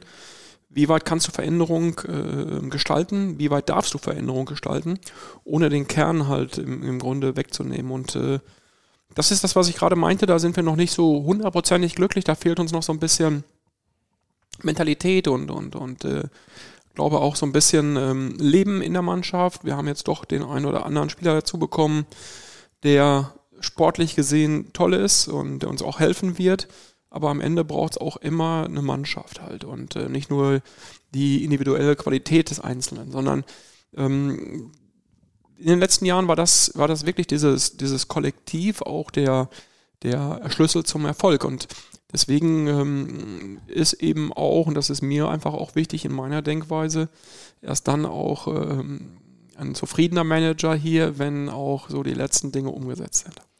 Passt eine Personalie zu, die äh, aus Unionssicht leider nicht mehr hier aktiv ist. Ähm, du hast im vereinseigenen Podcast äh, bei der lieben Katharina, mit der wir auch gerade zu tun hatten, ähm, auf die Frage nach dem, da ging es nämlich auch um Transfers, Wintertransferfenster, nach dem, ich habe mir extra aufgeschrieben, damit ich es nicht falsch zitiere, prägendsten Moment. Nicht, wie vielleicht viele erwartet haben, diese äh, Isco-Transferposse genannt, sondern ein Spieler genannt, der den Verein verlassen hat. Das ist jetzt schon lange her, der Podcast, aber mhm. wahrscheinlich habe ich Julian Riasson genannt und äh, ähm, das war natürlich für uns schon etwas. Ich noch, Julian ist hier hingeholt worden, oder Julian habe ich hier hingeholt, also als in Norwegen ihn kein Mensch kannte und der noch nicht mal irgendwo auch nur annähernd auf dem Schirm bei anderen waren und dann hast du den Spieler hier hingeholt, hatte eine schwierige Zeit gehabt, kam nicht so rein, für mich auch zu wenig zum Einsatz gekommen, häufig auch mit dem Trainer diskutiert drüber über die Sachen, aber Julian ist halt ein Junge gewesen, der sich hier ähm, so entwickelt hat, auch fast zum Publikumsliebling und dann war es halt einfach etwas äh, schon sehr prägendes, dass man dann letzten Tag dieser äh, Klausel, die er hatte und Leute sagen dann immer, ja, warum gibt man ihm so Klauseln, warum macht man so eine Thematik? Das war ein Spieler, der hier angefangen ist, da war man froh, dass er überhaupt einen Vertrag gekriegt hat. Und dann musste man irgendwann gucken, dass er sich so entwickelt hat, dass man ihn verlängert bekommt. Und ähm, dann hast du als ein Verein wie der FC Union Berlin die Möglichkeit zu sagen, ja, das machen wir aber nicht. Du kriegst keine Klausel, ja, dann geht er halt für äh, frei oder sonst was. Also trotzdem war es halt sehr, sehr prägend für uns, dass er uns am letzten Tag dieser Periode halt verlassen hat. Und ähm, für ihn, ja, Julian ist immer geradeaus gewesen. Ähm, kann man dann zwar nur äh, sagen, alles Gute und toll, dass er das äh, so auch hinbekommt, jetzt auch beim Borussia Dortmund zu spielen. Aber hier war das natürlich dann schon ähm, etwas, wo, muss ich schon sagen, wo einfach auch ein bisschen Identität, Aufstieg damals, der ganze, der ganze äh, Weg mitbestritten hat. Und er war einer von wenigen, die das noch hinbekommen haben. Und er ist äh, ja, ein Top-Spieler hat sich dahin entwickelt und deswegen ist das für mich damals wirklich am prägendsten gewesen. Mhm. Das ist korrekt. Ich kam jetzt drauf, weil du eben gesagt hast, also sowas könnte vielleicht der Mannschaft noch gut tun. Also jemand, ja. wie kann man das so beschreiben? Also der, der, der offensichtlich so gut in diesen Verein, in dieses Kollektiv passt, dass er dadurch schon fast wieder raussticht, äh, ja. weil, weil das eben genau Mentalität, dieses, ja. Energie, wirklich immer positiv und äh, ja, alles annehmend, mal nicht gespielt zu haben, mal links gespielt zu haben, mal rechts gespielt zu haben, quasi im Mittelfeld. Also ich muss sagen, ähm, großartig, ja, absolut. Zwei Anschlussfragen. Wir haben vorhin über, über die Erfahrung gesprochen. Was hast du gelernt aus, diesem, aus dieser ganzen ISCO-Nummer? Also jetzt, es gab jetzt dann auch von ihm mal noch ein Interview, wo dann auch ein paar, was hat er gesagt, ungeheuerlich, respektlos und so weiter. Also steht jetzt so ein bisschen Aussage gegen Aussage für uns Außenstehende. Was hast, was hast du daraus mitgenommen aus dieser ganzen Thematik? Also Ehrlicherweise habe ich nur mitgenommen, dass wir alles genauso machen würden, wie wir es getan haben, auch im Vorfeld. Und ähm, ich glaube eher, dass es äh, uns auch gestärkt hat in der äh, klaren äh, ähm, Aussage, ein Vertrag ist ein Vertrag und wenn der ähm, vereinbart ist, ist er vereinbart.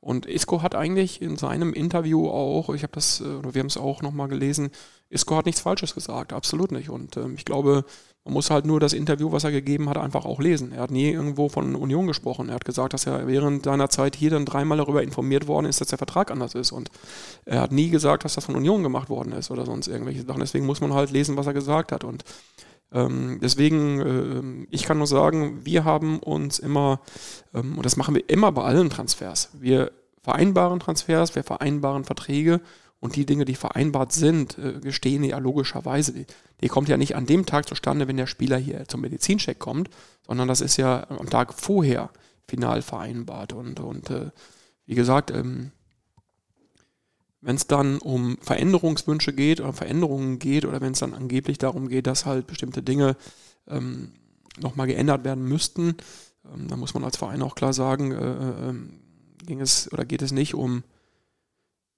Kleinigkeiten, sondern geht es um ähm, wirklich äh, für den Verein richtungsweisende Sachen. Und da sind wir halt auch, Gott sei Dank, äh, nicht dem Druck erlegen, den vielleicht manch einer dann verspürt, weil man ansonsten von einer Posse spricht. Aber für uns war ähm, wichtig, dass wir das, was wir unseren Jungs auch vorher gesagt haben zum Thema ähm, Wechsel eines Spielers wie Isco, auch einhalten und nicht der Mannschaft irgendwas erzählt haben, was wir am Ende dann verändert hätten. Hm. Und die, die, die zweite Frage, weil du vorhin auch über so Kaderplanung und so weiter, ich habe mich, vielleicht ist es ganz platt, aber ich frage es aber trotzdem mal. Denkt man zweimal drüber nach, bevor man einen Herr Tana verpflichtet? wenn man den zur Union holt? Oder sagt man sich, wenn die die Qualität haben, wird er die Fans schon überzeugen? Na, es ist schon wichtig, glaube ich. Wenn du einen Spieler aus der eigenen Stadt holst oder aus der Stadt holst, auch wenn diese Stadt groß genug ist, auch äh, sicherlich mit äh, zwei Bundesligisten und mit zwei Vereinen ähm, irgendwo ähm, konkurrieren zu können. Trotzdem ist es wichtig, ähm, wie hat sich der Spieler im Endeffekt ähm, bis dahin halt einfach auch ähm, gegeben, geäußert. Ist er jetzt ein Spieler, der einfach seine ja, im Endeffekt seine komplette Identität aufgeben müsste, wenn er zur Union geht oder sowas. Also das ist schon wichtig, aber ich glaube, bei, bei Spielern, die ähm, aus dem Ausland äh, nach Deutschland gekommen sind, dort halt eine, einen Teil ihrer Karriere verbracht haben, dann ist es für mich am Ende einfach ein Wechsel wie, wie, wie ähm, jeder andere auch. Man muss natürlich, das weiß ich auch, immer ähm, respektvoll mit den ganzen Dingen umgehen. Das tun wir. Für mich ist Hertha BSC ähm, kein, kein ähm, kein Feindbild oder sonst irgendwas, sondern ein ganz normaler ähm, Club, mit dem ich natürlich auch ähm, vernünftig miteinander oder wo wir auch vernünftig miteinander umgehen und vernünftig arbeiten und das ist, glaube ich, das äh, Entscheidendste bei einem Wechsel von Club A zu Club B. Besprecht ihr, da würde ich jetzt, würde ich jetzt auch Coach Fischer mit reinnehmen, solche möglichen Transfers, also Isco als Beispiel, die Hatana als anderes, vorher mit der Mannschaft, mit einzelnen Spielern, vielleicht dem Mannschaftsrat oder sagt ihr, meine Güte, das ist das Business. Wenn wir da jetzt einen verpflichten, dann habt ihr den aufzunehmen? Ähm ist unterschiedlich. Es gibt durchaus Sachen, es gibt durchaus Sachen, die wir auch besprechen. Ja, dieses, ähm, aber nicht diskutieren. Wir besprechen sie dann, aber ähm, es ist jetzt auch, wenn die Mannschaft dann halt irgendwo einen großen Einwand hätte oder wenn du hörst von Spielern, du, der hat sich aber da, da und so komplett daneben genommen oder das passt in der Mannschaft gar nicht und ja, klar kommen auch Spieler und sagen dann, oh, ich habe gehört, du willst den und den verpflichten oder so, ist da was dran? Das haben sie aus äh, internen Kreisen dann irgendwo gehört. und ähm, ja, ähm, das ist auch okay. Also nochmal, ich bin ja sogar dankbar für, wenn, wenn, weil das ist ja schon wichtig, wenn da jemand was weiß und sagt, du, das ist aber überhaupt kein äh, Mannschaftstyp und der ist äh, äh, schwierig, das hilft dir ja die Informationen. Aber ähm, es ist jetzt nicht so, dass die Mannschaft entscheidet oder, oder der Mannschaftsrat oder irgendeiner entscheidet, welche Spieler wir verpflichten oder nicht. Das machen wir schon. Aber wie gesagt, es gibt unterschiedliche äh, Notwendigkeiten, manchmal auch mit den Jungs darüber zu, zu äh, sprechen. Und das ist auch ähm, etwas, glaube ich, was sie durchaus schätzen. Aufstieg, Europa League, jetzt Champions League, das ist alles großartig. Spürst du trotzdem auf der anderen Seite auch eine wachsende Herausforderung, das ist jetzt äh, fast schon eine Politikerfrage, die Basis abzuholen, diese Unioner Fanbasis, äh, um eben klarzumachen, wir werden zwangsläufig größer, aber äh, gucken schon weiterhin auf unsere Wurzeln? Das ist Gott sei Dank nicht mein Thema. Ja, mein Thema ist, dass ich versuche hier ähm, für die Menschen und auch für die Fans halt einfach eine gute Mannschaft hinzustellen und eine Mannschaft hinzustellen, die den, den, den, den, den Zuschauern, den Fans auch Spaß macht und mit denen sie sich auch absolut ähm, identifizieren können. Mit den anderen Dingen, die du gerade ansprichst, ähm, ist das vollkommen klar. Natürlich verändert das auch irgendwo ähm, einen Club oder einen Verein, wenn du, wenn du ähm, vor fünf Jahren, ich sag mal, und das ist wirklich nicht despektierlich gemeint, ich sag mal, ähm, zu Hause gegen Erzgebirge Aue angefangen bist und jetzt, ich sag mal, in der Champions League spielst. Und meine das wirklich nicht, Erz, nicht, nicht äh, despektierlich, weil im Gegenteil, ähm, auch bei Erzgebirge Aue hat es mir großen Spaß gemacht und ist eine großartige Arbeit dahinter. Aber ähm, was damit Aussage ist, ist natürlich schon, dass du einfach merkst, wie sind diese, diese Sichtweisen heute. Ja? Und äh, deswegen ist es ganz wesentlich, dass unser, unser ähm, Umfeld und unser Präsidium halt diese Dinge auch immer versucht mitzunehmen, dieses Umfeld halt mitwachsen zu lassen und gleichzeitig aber seine Werte zu behalten. Und ich kann immer schon sagen, und das kriege ich natürlich auch mit, wenn ich hier in, in, in Köpenick unterwegs bin, wenn ich hier in Berlin unterwegs bin, wenn ich aber auch in Deutschland unterwegs bin, ähm, das Feedback ist immer noch sehr, sehr positiv, was Union betrifft. Und ähm, ich glaube einfach auch die Art und Weise, wie dieser Club das hier umsetzt, ist nach wie vor halt ähm, ein Spagat zwischen diesen Dingen, aber eben auch noch immer auf einer wirklich außergewöhnlichen Weise. Wir sitzen hier im Stadion der Alten Försterei. War, war der Weg ins Olympiastadion zur Champions League so ein Spagat? Absolut. Weil natürlich jetzt es erlaubt gewesen wäre, eher zu spielen. Damals in der, in der Conference League war es anders.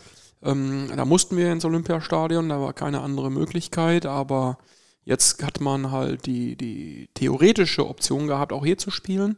Ähm, und deswegen ist es mit Sicherheit ein Spagat und der Verein hat ja auch schon häufig kommuniziert, dass es eine der schwierigsten Entscheidungen überhaupt war. Auf der anderen Seite, ähm, wenn man sieht, dass gestern die ganzen Leitungen, die ganze Infrastruktur zusammengebrochen ist, nachdem gestern der Vorverkauf losgegangen ist, man muss auch mal eins sagen, ich sag mal, da haben wir auch darüber diskutiert, kannst du dann für 17.000 oder 16.000 Menschen hier äh, äh, dann diese möglicherweise, möglicherweise Once-in-a-Life-Geschichte eines Clubs wie dem 1. FC Union Berlin dann rechtfertigen. Ja, dann, dass so wenig Menschen eigentlich dann mal die Möglichkeit hätten, dieses ähm, für sie eigentlich unvorstellbare ähm, Geschehen Union in der Champions League zu erleben. Und deswegen sage ich mal, äh, ich glaube schon, dass äh, der Präsident hat es ja ausführlich begründet, auch, äh, auch die Mannschaft, das Trainerteam, auch ich komplett hinter dieser Entscheidung auch stehen. Da kommen wir dann zu meiner Nachfrage, die ich vor langer Zeit angekündigt habe. Geschäftsführer redet da dann also schon mit. Ja, kann, kannst du sagen, in, in welch engem kleinen Kreis diese Thematik entschieden wurde? Wer darf da mitreden? Hm, ich glaube gar nicht, dass ich da mitrede, also vom Grundsatz her. Ich glaube, dass ich gefragt werde, ähm, weil ich natürlich für den Sport zuständig bin und für den Fußball äh, der, der Männer zuständig bin. Natürlich holt er sich ein, holt sich der Präsident ein Meinungsbild ein. Es hat vielleicht auch einen gewissen Einfluss, aber in erster Linie geht es dann schon auch genau um diese Werte des Clubs. Ja. Wie, wie ist die Kommunikation zu den Fanclubs, wie kann ich die mitnehmen, wie ist die ähm, Auffassung der Mitglieder, der Mitgliedschaft insgesamt, aber auch hier in den Gremien halt. Ja. Und äh, ich sag mal, der Präsident ist immer sehr bemüht, einfach auch eine Entscheidung herbeizuführen, die von den Menschen auch getragen wird überwiegend. Du wirst nie alle, das, das gelingt dir halt nicht, ja. Du wirst nie alle glücklich machen. Und es gibt auch immer Menschen, die äh, ähm, halt eine andere Meinung haben. Und das ist auch okay, aber ich sag mal, die wichtigste für mich wichtigste äh, äh, ähm, Konsequenz aus allem immer ist, dass du zwar eine Entscheidung herbeiführst, aber eben auch ein Meinungsbild hast und das einfach auch bewertest. Wenn Alex gerade über Wurzeln spricht, man spricht heutzutage auch immer mal wieder über die Entfremdung des Fußballs, die jetzt vielleicht eine neue Dimension erreicht. Da würde mich deine Meinung interessieren zu dem, was da gerade bei Saudi, in Saudi-Arabien äh, passiert. Was denkst du darüber? Was hat das vielleicht auch für Auswirkungen, diese Summen, die da jetzt aufgerufen werden und was eben alles nochmal sprengt, was wir bislang auch so kannten. Ja, die Summen sind verrückt, aber die Summen sind auch in den letzten Jahren insgesamt schon verrückt geworden. Ich meine, man darf ja nicht vergessen, auch vor Al-Ali hat es ja schon äh, Transfers gegeben. Und ich sag mal, äh, Messi ist, glaube ich, jetzt in Miami ähm, nicht unbedingt ganz anders gestellt als manch einer in, in, in Saudi-Arabien. Und es gibt ja auch, ähm, ja, ich sag mal, viel Geld zu verdienen in bestimmten Bereichen der der äh, äh, spanischen, der, der englischen Vereine. Also ich bin da immer insofern zweigeteilt, äh, dass ich sage, naja, wenn jetzt Saudi-Arabien mit dazu kommt, dann sind wir das nicht gewohnt. Damals hatten wir vor einigen Jahren hatten wir diese Geschichte in China, wo dann halt China versucht hat, diese Dinge auch mit viel Geld äh, zu starten. Na gut, dann kam Corona, hat vieles beendet, aber ich sag mal so, klar, für uns Fußballromantiker ist das zunächst einmal unvorstellbar, weil wir sagen, wie kannst du in Katar, wie kannst du in Saudi-Arabien und so weiter spielen. Ähm, die Liga gibt es nicht her, ja, und der, der Fußball dort gibt es nicht her und auch die Fankultur nicht. Aber es ist uns eine fremde Kultur. Deswegen sind wir natürlich von vornherein sowieso schon mal grundsätzlich skeptisch, was das Ganze betrifft. Und ähm, die Summen sind natürlich auch, wenn die Spieler, äh, wenn du das liest, wer dann da hingeht, sind sie natürlich, äh, du hast es gerade, ich glaube, hast du unmoralisch gesagt, ich weiß es gar nicht, oder absurd. Absurd, oder was gesagt, genau. Sind sie natürlich auch in gewisser Weise absurd und ja, ähm, trotzdem ist es halt etwas, äh, Vielleicht ist das gerade ein Einstieg dahingehend, dass in, in fünf, sechs Jahren das dann auch normal geworden ist, dass die dort mitspielen. Ich weiß es nicht. Hast, vielleicht, vielleicht sehen wir das übrigens auch einfach als zu normal, weil, weil wir gar nicht so richtig kapieren, dass das, was wir für normal halten seit Jahren, ähm, aus anderer Perspektive Normal ja, ist. außergewöhnlich Mhm. ist. Ne? Also, also wie, wir kaufen, also wir Europäer kaufen auch seit Jahren die besten Brasilianer und Argentinier ein. Es ist, also, und jetzt sagen wir, guck mal, die, die Saudis holen jetzt hier. Ja, weil wir es nicht gewohnt Ronaldo. sind. Ja. Weil wir es nicht gewohnt sind. Deswegen ist es so. Deswegen sagen wir, das ist völlig paradox. Ich glaube nicht, dass der Brasilianer gerade sagt, dass was in Saudi-Arabien passiert, ist ja völlig paradox. Also es ist eine Frage der Perspektive am Ende. Ja? Und wir mögen es natürlich wenig in unserer Fußballromantik. Da gibt es Deutschland, England und vielleicht Italien und Spanien.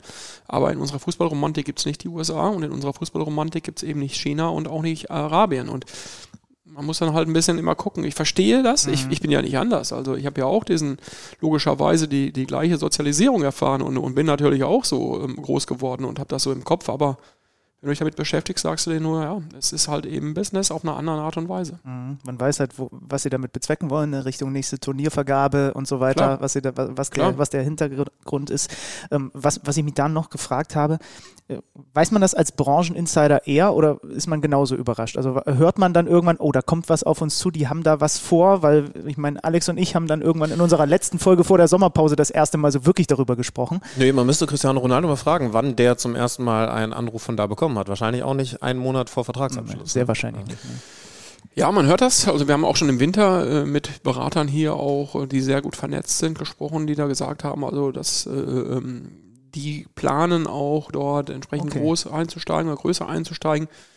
Wie groß wussten wir auch nicht, aber dass da äh, Ideen dahinter waren, das haben wir da schon gehört. Und Auslöser war nicht zuletzt auch eine Weltmeisterschaft, die ihnen natürlich auch äh, gut gefallen hat.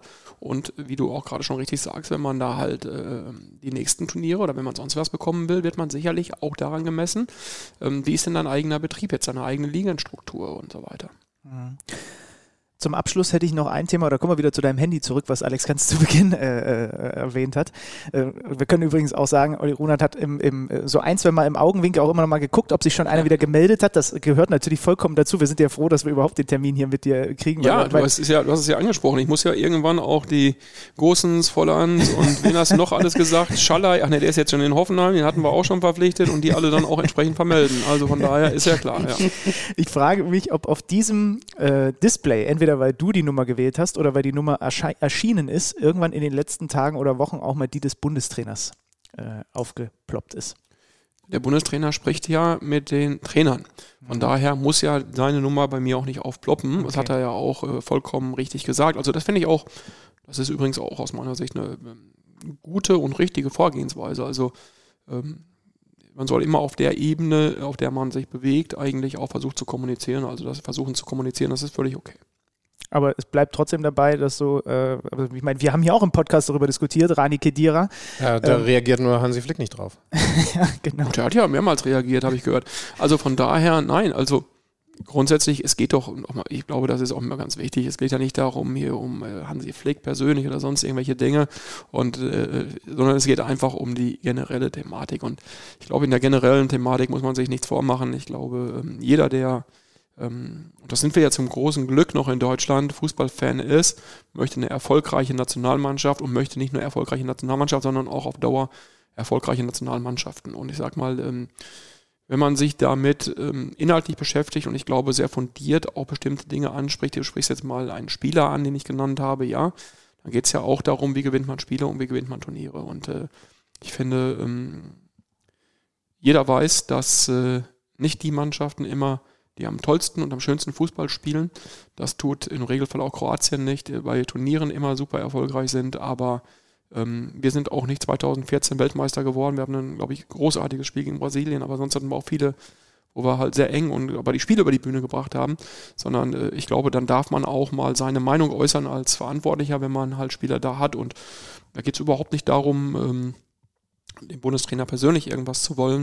Und da spricht auch keiner eben ab, den grundsätzlichen Tenor.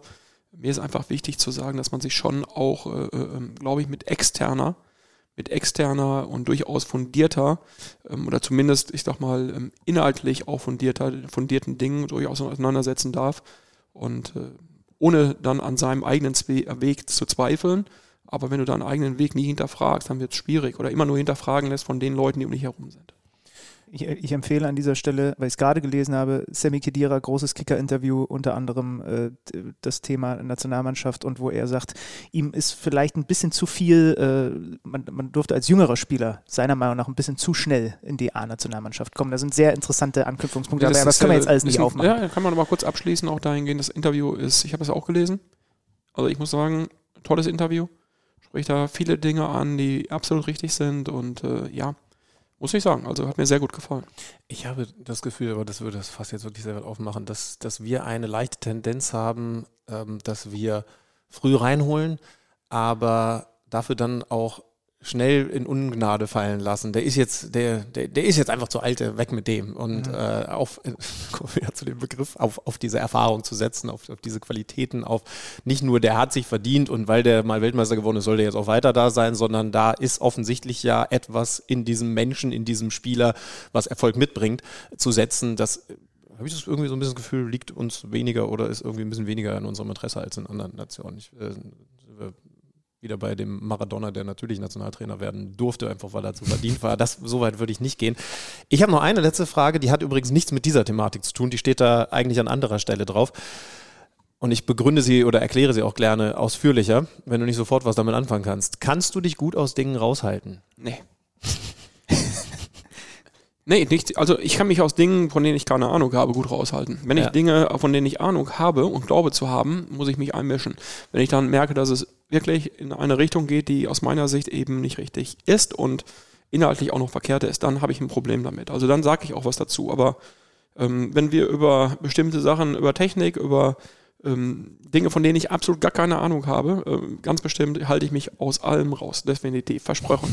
Und, und wie würden, wenn wir jetzt hier noch ein bisschen rumschlendern würden, äh, Leute, Mitarbeiter über dich reden? Wenn, man muss ja, ich, ich führe das gerne aus sagen, so, du warst, du warst Scout, du warst äh, Trainer, du bist sogar immer noch in deiner Freizeit Schiedsrichter. Also du bist ja in vielen Dingen offensichtlich, was mhm. diesen Fußballbereich angeht, sehr bewandert. Sind die genervt von dir? Oder sagen sie toll, dass er überall nochmal ein gutes Wort für diesen Bereich übrig hat?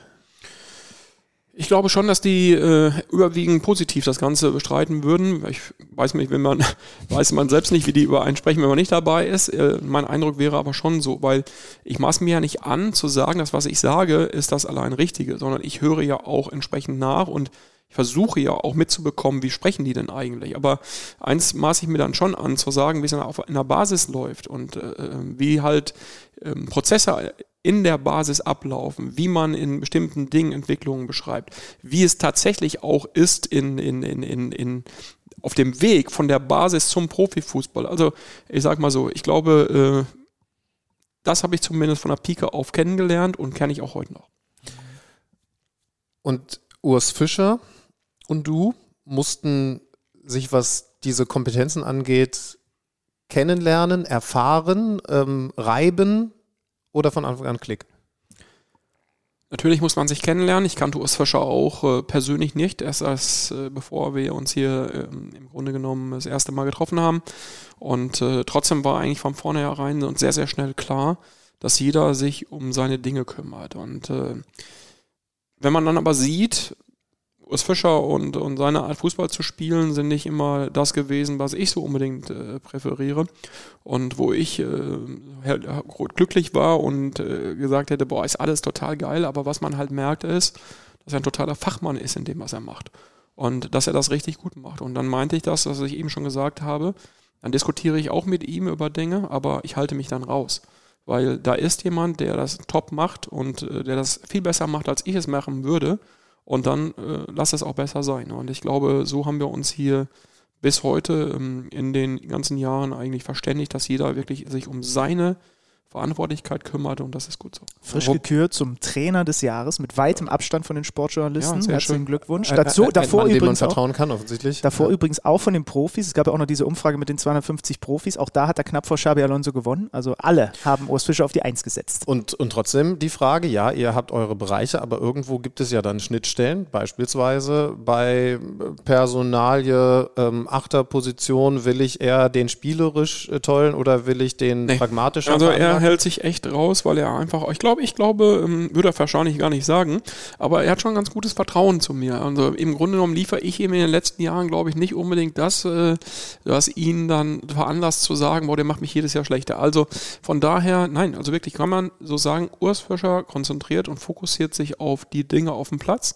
Mein Präsident fokussiert sich auf die Dinge drumherum und ich fokussiere mich auf die Dinge, dass wir Leute auf den Platz kriegen. Ja. Das ist, dann haben wir die Aufgabenteilung doch gelernt. Ja, und das, und das Verrückte ist, man hat ja bei Union wirklich immer wieder das Gefühl, dass es so funktioniert. Und ich habe jetzt gedacht, kann ja nicht so einwandfrei laufen. Ja, irgendwann, irgendwann, irgendwann sind wir mit der Kamera da, wenn ihr doch, euch doch mal reibt. Aber das, das machen wir auch. Ja. Also nochmal, also das, es ist nicht, in, also ich kann euch versprechen, es ist intern nicht so, dass äh, wenn hier Sitzungen Sport stattfinden, auch mit dem Trainer und Präsidenten und mir, dass dann immer nur Friede, Freude, Eierkuchen ist. Aber ähm, nochmal, ähm, wir gehen immer sehr respektvoll und sehr, sehr vernünftig da miteinander um und da darf man auch mal unterschiedlicher Meinung sein. Ich habe ein bisschen Sorge, wenn wir noch mehr Fragen stellen, dass, dass, dass Oliver einen Transfer verpasst oder Ja, das ist jetzt, auch so, wie wir gesagt. Müssen jetzt ne? aufhören. Deswegen wir müssen, machen wir das. Wir müssen jetzt wirklich mal langsam aufhören. Gut. Aber vielen Dank für die Zeit, die du sehr dir gerne, genommen hast. Das ist nämlich ein bisschen mehr, als wir eigentlich vereinbart ja. haben. Und, oh. und wenn jetzt kein Außenverteidiger mehr kommt, das geht auf uns. Entschuldigung. Aber ja, dafür war es ein toller äh, Podcast. Das nehmen wir dann auch ne, bei der Kommunikation so auf.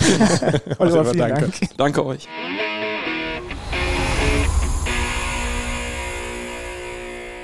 Gosens, ey, jetzt hätten wir dir fast die Rückkehr in die Bundesliga versaut mit unserem Gesabbel. Also wir müssen bei einer Sache müssen wir jetzt schon nochmal. Also weder Robin Gosens noch Leonardo Bonucci sind Stand jetzt, um Nico Kovac zu zitieren, wo wir hier aufzeichnen, schon Spieler von äh, Union Berlin. Das sind alles immer noch Gerüchte. Ja, Fabrizio Romano ist offensichtlich sehr gut vernetzt mit seiner Bildschirmzeit am Handy von 23 von 24 Stunden.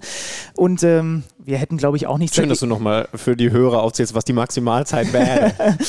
wir hätten auch nichts dagegen, wenn äh, da plötzlich so ein bisschen Star Power Union sich dazu packt, was auch immer das, das dann übrigens mit dem Kollektiv macht und auch mit so einem Gehaltsgefüge macht. Nee, das hat er ja vorhin so ein bisschen ja. angedeutet. Also ich finde in dieser Antwort, auch wenn er natürlich auch so ein, so ein bisschen drumrum reden musste, weil ist ja klar, das ist äh, dass er jetzt, Moment, genau, ja, dass er jetzt nicht sagt, übrigens, wir holen Leonardo Bonucci, hätten wir wahrscheinlich, hätten wir wahrscheinlich sogar gedacht, er will uns verarschen. Mhm. Ähm, es ist finde ich, eine Personalie, es sind zwei Personalien, die irgendwie aus einer anderen Welt kommen, aber die ich mir zumindest sehr viel besser vorstellen kann, als zum Beispiel ein Isco damals. Mhm. Ne? Also ein Gosens würde schnell zum Publikumsliebling werden, weil der genau diese Dinge mitbringt. Ja, der ist, der ist ein Kämpfer, der ist ein Läufer, er ist das auf enorm hohem Niveau, weshalb sich Union Berlin den wahrscheinlich nur, wenn sie an die absolute Schmerzgrenze gehen, leisten können. Aber trotzdem passt ja seine Spielweise dahin. Ne? Und, und deswegen kann ich mir das schon gut vorstellen. Leonardo Bonucci, ich will jetzt ehrlich sein, ich habe die letzte Saison bei ihm nicht intensiv verfolgt. Er wird auf jeden Fall wahnsinnig viel Aura versprühen und, und da nochmal eine ganz andere äh, Mentalität, einen ganz anderen Charakter reinbringen. Spielaufbau. Spielaufbau einer der besten der Welt und ich glaube auch nicht, dass dir das im Alter abhanden kommt. Nee. Die Frage ist eben, ist er schnell genug? Äh, das, das muss man eben schauen, weil den Menschen darfst du natürlich dann in 34 Saisonspielen eigentlich nicht auf die Bank setzen.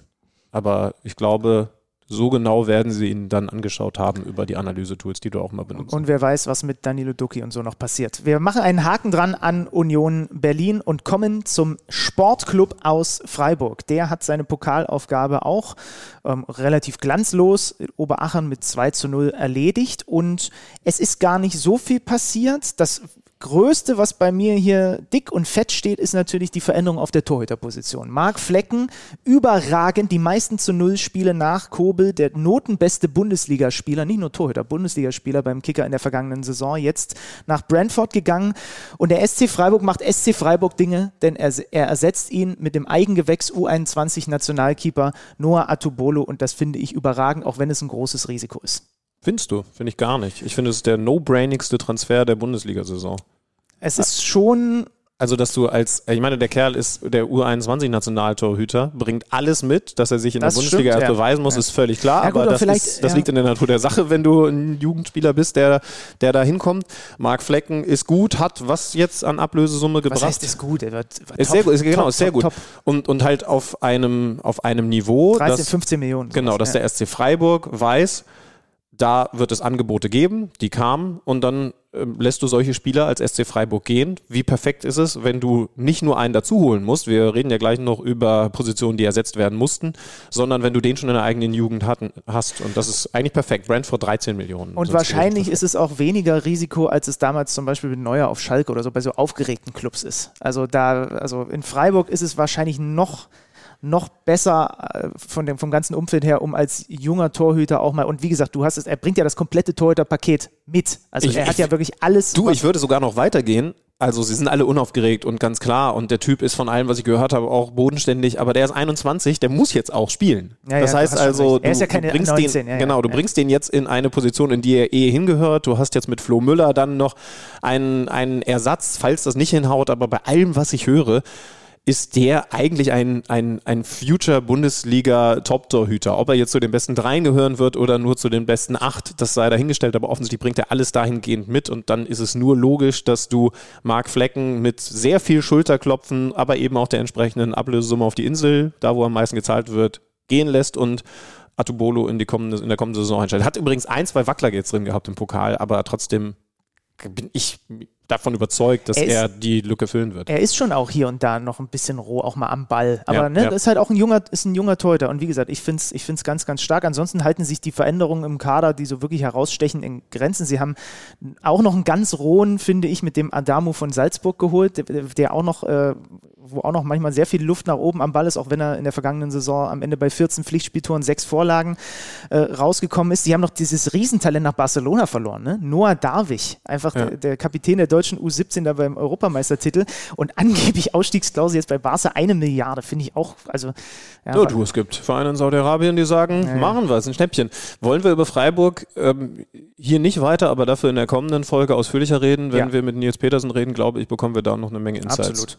Und springen Der musste übrigens ersetzt werden, das wollte ich sagen, aber da kann er dann am besten selber drüber sprechen. und springen zum neben RB Leipzig für mich spannendsten, was der Sommer in der Bundesliga zu bieten hatte, nämlich Bayern 04 Leverkusen, die eingekauft haben, oh, dass ich mir dann irgendwann dachte, sag mal, ihr geht aber hier gerade all in mit dem, was ihr hier tut. Ihr holt Xhaka, ihr holt Alejandro Grimaldo als Linksverteidiger. Sollte, sollte Jeremy Frimpong bleiben, haben die da jetzt eine unglaubliche Offensivkraft auf beiden Außenbahnen. Da musst du fast gucken, wie du es gemanagt bekommst, dass es nicht, dass es nicht too much ist da. Richtung Grundlinie und Richtung nach vorne, nach vorne, nach vorne. Das wäre tatsächlich wie Davis und Walker bei den Bayern, was ja jetzt offensichtlich nicht passieren Ja. wird. Dann eben, wie gesagt, Granit Xhaka fürs Zentrum dazu und dann äh, zaubern sie mal eben auch noch mit der Ausstiegsklausel einen Jonas Hofmann als äh, Diaby-Ersatz, auch wenn er ein ganz anderer Typ ist, raus und holen Victor Boniface von äh, Saint-Gilloise, der ähm, jetzt erstmal da vorne drin gesetzt sein wird und in der Vorbereitung auch einen herausragenden Eindruck hinterlassen hat, weil Patrick Schick weiterhin ausfällt. Arthur hast du noch Mhm. vergessen. Rechtsverteidiger wäre dann also direkt schon ein Ersatz für Frimpong, wobei man übrigens Frimpong auch immer einfach weiter nach vorne schieben könnte. Korrekt, ja. Aber das alles zusammen mit der Vertragsverlängerung von Xabi Alonso und dem Trend, den es unter Xabi Alonso in der vergangenen Saison gab, das ist doch eine Ansage, was Leverkusen da macht. Also du musst du hast jetzt eine Mittelfeldachse im Zentrum, wo du äh, mit Andrich, Jaka, Palacios 3 hast, die in einer Doppelkombination auf dieser Doppel-6 so dermaßen widerlich sind für die gegnerische Mannschaft zu spielen, weil sie so eklig sind und trotzdem aber eben auch feine Fußballer. Ähm, offensiv diese, diese Waffe, mal gucken, ob Adli noch einen Sp Sprung mehr macht. Flo Wirtz hat eine komplette Vorbereitung äh, mitgemacht, wird auch nochmal unter, unter Xabi Alonso sicherlich hier und da äh, Dinge besser machen. Ich finde diese Mannschaft fantastisch. Eine Sache, eine Einschränkung, wir haben auch in der vergangenen Saison, ich erinnere mich vor der Saison darüber gesprochen, Geheimfavorit, sie haben den Schick gehalten, Diaby gehalten, haben wir letztes Jahr alles gesagt und dann ging das irgendwie zu Beginn mit Gerardo Seoane so richtig in die, in die Wicken. Ähm, aber das ist schon unfassbar, diese Transferphase für Leverkusen.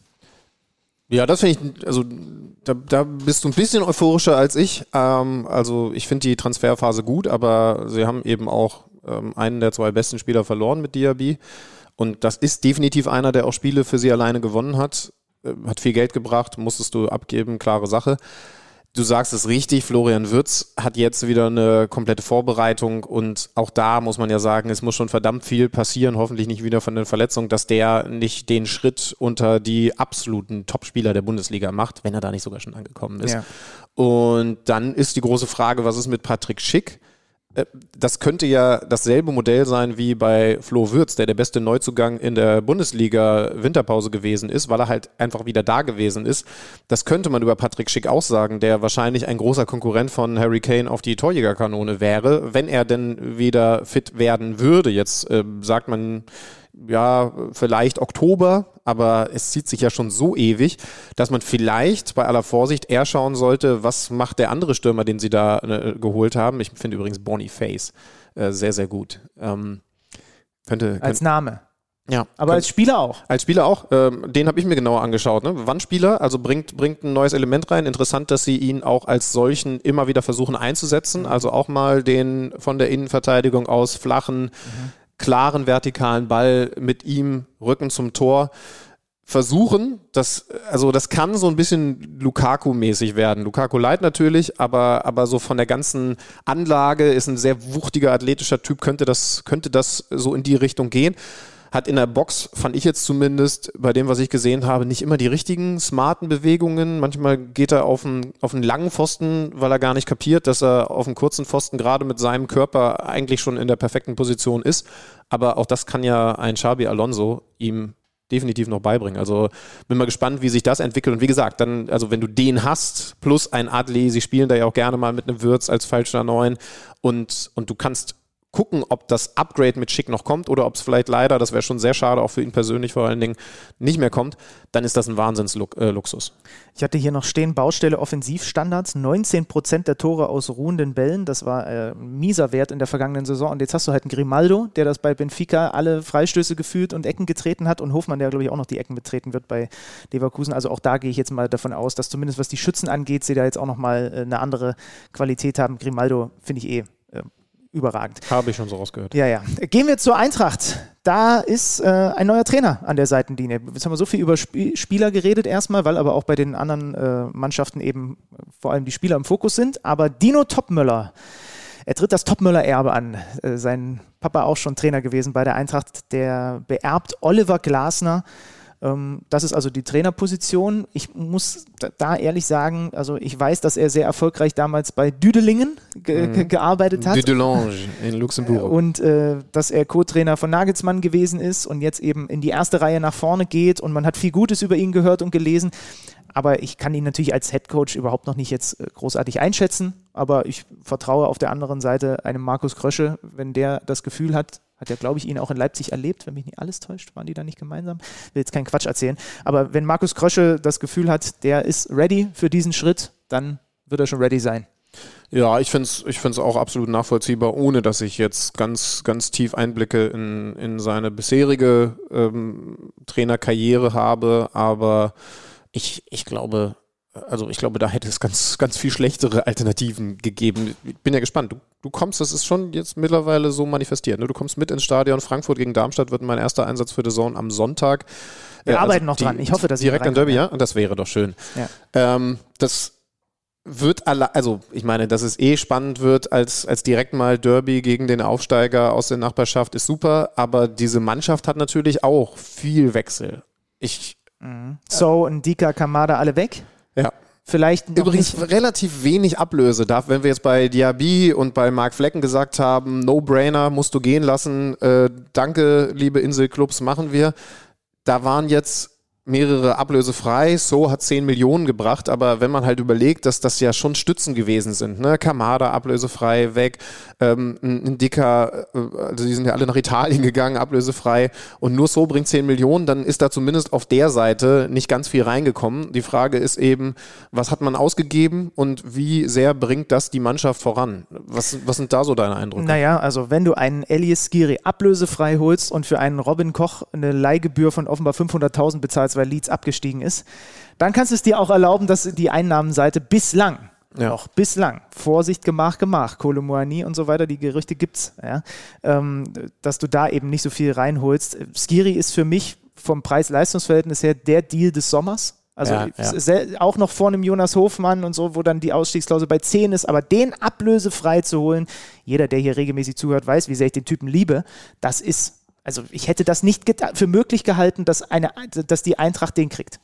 Ich mag es, wenn ein zentraler Mittelfeldspieler neu bei einem Verein ist und direkt im ersten Pflichtspiel der Saison im Pokal gegen Lok Leipzig in Leipzig so viel schon dirigiert und Verantwortung übernimmt. Ich, Mhm. ich, ich werde, wir, wir haben unsere Sitzung dahingehend noch nicht, noch nicht gehabt, aber ich werde zumindest mal den Vorschlag machen, dass wir da nochmal eine besondere Lupe drauflegen. Auf ganz viele Situationen, in der zum Beispiel einen, einen Pacho, noch ein Innenverteidiger, der hat ein bisschen was gekostet, 9 Millionen von Royal Entwerpen, in die richtige Position geschoben hat und, und wirklich schon richtig Fäden gezogen hat das sagt sehr viel über das Selbstverständnis und dann hoffentlich auch über die Akzeptanz von Elias Giri in der, innerhalb der Mannschaft aus. Das, äh, das äh, bin ich völlig bei dir. Das ist ein extrem guter Transfer, der auch einfach so, also ja, Köln äh, hat ihn auch geliebt, aber der passte halt auch so gut hin nach Frankfurt. Offensiv ist halt die Frage, was passiert noch? Ein Gangkampf finde ich als Ergänzung von Hertha geholt gut. Hugo Larsson kann ich ehrlich gesagt nichts zu Mamouche sagen. haben sie noch geholt. Ja, genau, Mamouche, ja, das, das passt schon, hat jetzt auch äh, direkt getroffen. Lindström, super. Götze wird seinen, seinen Job wieder machen. Aber- das ist auch schön, dass man das über ihn sagen kann, aber ich glaube nicht, dass sie mit Lindström und Kolomoani in die neue Saison gehen Und werden. wenn Kolo weg ist, dann ich weiß nicht, ob's, was die B-Lösung ist, die sie dann schon im Kopf haben, die man dann, also wir haben ja gerade Olli Ronert gehört, die Genau. man dann irgendwie noch verpflichten kann. Nee, ne? das, aber das ist ja der Unterschied. Das ist ja genau der ja, große stimmt, Unterschied zu Olli Ronert, weil, weil den Gedanken hatte ich nämlich auch. Sie haben, also ich glaube nicht jetzt Jesse in Gangkam schon als Option, wenn Kolumani geht, dann ist das unser neuer Mittelstürmer geholt. Glaube ich zumindest nicht, werden wir erfahren. Aber der Unterschied zu Union ist eben, die haben einfach unabhängig von Becker schon, schon einen anderen Offensivmann. Die haben jetzt übrigens beide im Pokal gespielt, war ganz interessant. Ne? Äh, Also äh, Systemwechsel bei Union, haben wir nicht drüber geredet. Ähm, auch um wahrscheinlich deutlich zu machen, es ist nicht der eine, der so lange auf der Bank ist, wie der andere noch da ist, sondern beide könnten das. Das sehe ich bei Frankfurt im Moment nicht. Das heißt also, da ist eigentlich noch am wenigsten Klarheit drin. Bin mal gespannt, ob bis Sonntag was passiert, aber das Transferfenster ist ja eben auch noch zwei weitere Wochen offen. Also es kann auch dann noch was passieren und dann wird es irgendwann hektisch, weil mal eben noch einen neuen Mittelstürmer verpflichten, liebe Grüße nach München, ist auch nicht so einfach. Wie ist das eigentlich? In Saudi-Arabien ist das Transferfenster noch länger offen. Also könnte ein Kolo Moani nach dem 31. August nach, nach Saudi-Arabien noch wegverkauft werden? Ja, Saudi-Arabien hat verkaufsoffene Saison. Das, das, das, da machen sie, also da ist ein bisschen doof für die Mitarbeiter, weil die müssen durcharbeiten, aber das machen die im Schichtbetrieb, da kannst du eigentlich rein und raus, ist eine Attraktion. Attraktion, VfL Wolfsburg. Die Überleitung passt. Die Neuzugänge, da sind ein paar echt spannende dabei. Äh, Moritz Jens haben wir bei Schalke viel gelobt in der vergangenen Saison. Ne? Den haben sie sich direkt geschnappt, zusammen mit dem Cesiger da hinten von äh, den Young Boys als neuer Innenverteidiger. Sie haben Thiago Tomasch geholt, der direkt jetzt richtig im Pokal abgeliefert hat. Da steckt auch eine Menge in dem Typen drin. Sie haben eine komplett neue Außenverteidigung. Äh, Rogerio links von Sassuolo geholt und Joachim Mähle ähm, von Bergamo, den ich ja fantastisch finde. Ich habe aber auch ein Herz für Dänen. Anstelle von Robin Gosens, der ja, Ja. Bei Wolfsburg ebenfalls gehandelt Wobei, wurde. wobei Mähle äh, ja eigentlich, was man vergisst, ein Rechtsfuß ist. Also der kann links und rechts spielen. Er hat auch in der Nazio, wenn mich nicht alles täuscht, auch viel rechts gespielt. Und dann eben diesen Václav Czerny von Twente. In den Niederlanden vergangene Saison 15 Pflichtspieltore, 13 Vorlagen und er ist wirklich nicht nur von der Frisur her der Arjen Robben Light Verschnitt da als Rechtsaußen mit dem linken Fuß, der so häufig Bock hat, ins 1 gegen 1 zu gehen, in die Mitte zu ziehen mit seinem linken Fuß, der wirklich richtig gut ist, abzuschließen. Das ist so einer, äh, in den ich mich so in, im, im, im, im, im sommerlichen Scouting so ein bisschen verguckt habe. Aber da muss man natürlich immer in Relation setzen, ja, das hat er in den Niederlanden gemacht. Ne? Jetzt äh, kommt er in die Bundesliga, da sind die Gegner vielleicht auch noch mal eine Spur stärker und äh, wird er auch häufiger im 1 gegen 1 mal hängen bleiben. Aber ich liebe es einfach, dass wir wieder mehr solcher Spieler überhaupt in der Liga haben, mit Simons, mit dem, die Bock haben auf Dribbeln, die Bock haben auf 1-1, Musiala, Wirtz, dass wir mehr solche, Olmo, dass wir solche Situationen mehr sehen werden. Das Gegenteil eines solchen Spielers war Mickey van der Veen, aber er war trotzdem der beste Spieler der Saison beim VfL Wolfsburg. Und äh, wenn wir das jetzt schon ein paar Mal hatten, Wolfsburg ist für mich sogar Kategorie 1 bei den, bei den Transfers, weil sie ein No-Brainer-Transfer nach Tottenham gemacht haben, 40 Millionen plus Boni, die da noch draufkommen könnten. Ich glaube, es geht bis, bis 55 Millionen, die möglich sind für Mickey van der Veen. Und Felix Metscher haben wir darüber gesprochen, 30 Millionen. Das heißt also, sie haben richtig, richtig was eingenommen und dafür bislang, also, also bei Jens sind wir uns ja einig, ne, für, für nicht viel Geld, 8 Millionen, die man an Lorient überwiesen hat, weil der ja nach Schalke ausgeliehen gewesen ist, sehr, sehr gute Leute geholt. das sind jetzt Auf dem Papier, keine, genau. genau. das sind jetzt noch nicht die gesetzten Stars, bei denen du weißt, der wird auf jeden Fall liefern, aber, aber das, das klingt erstmal sehr, sehr gut. Ich weiß nicht, ob noch ein Achter kommen sollte, also, also jetzt von meiner persönlichen Meinung her. Sollte vielleicht noch ein Stürmer kommen?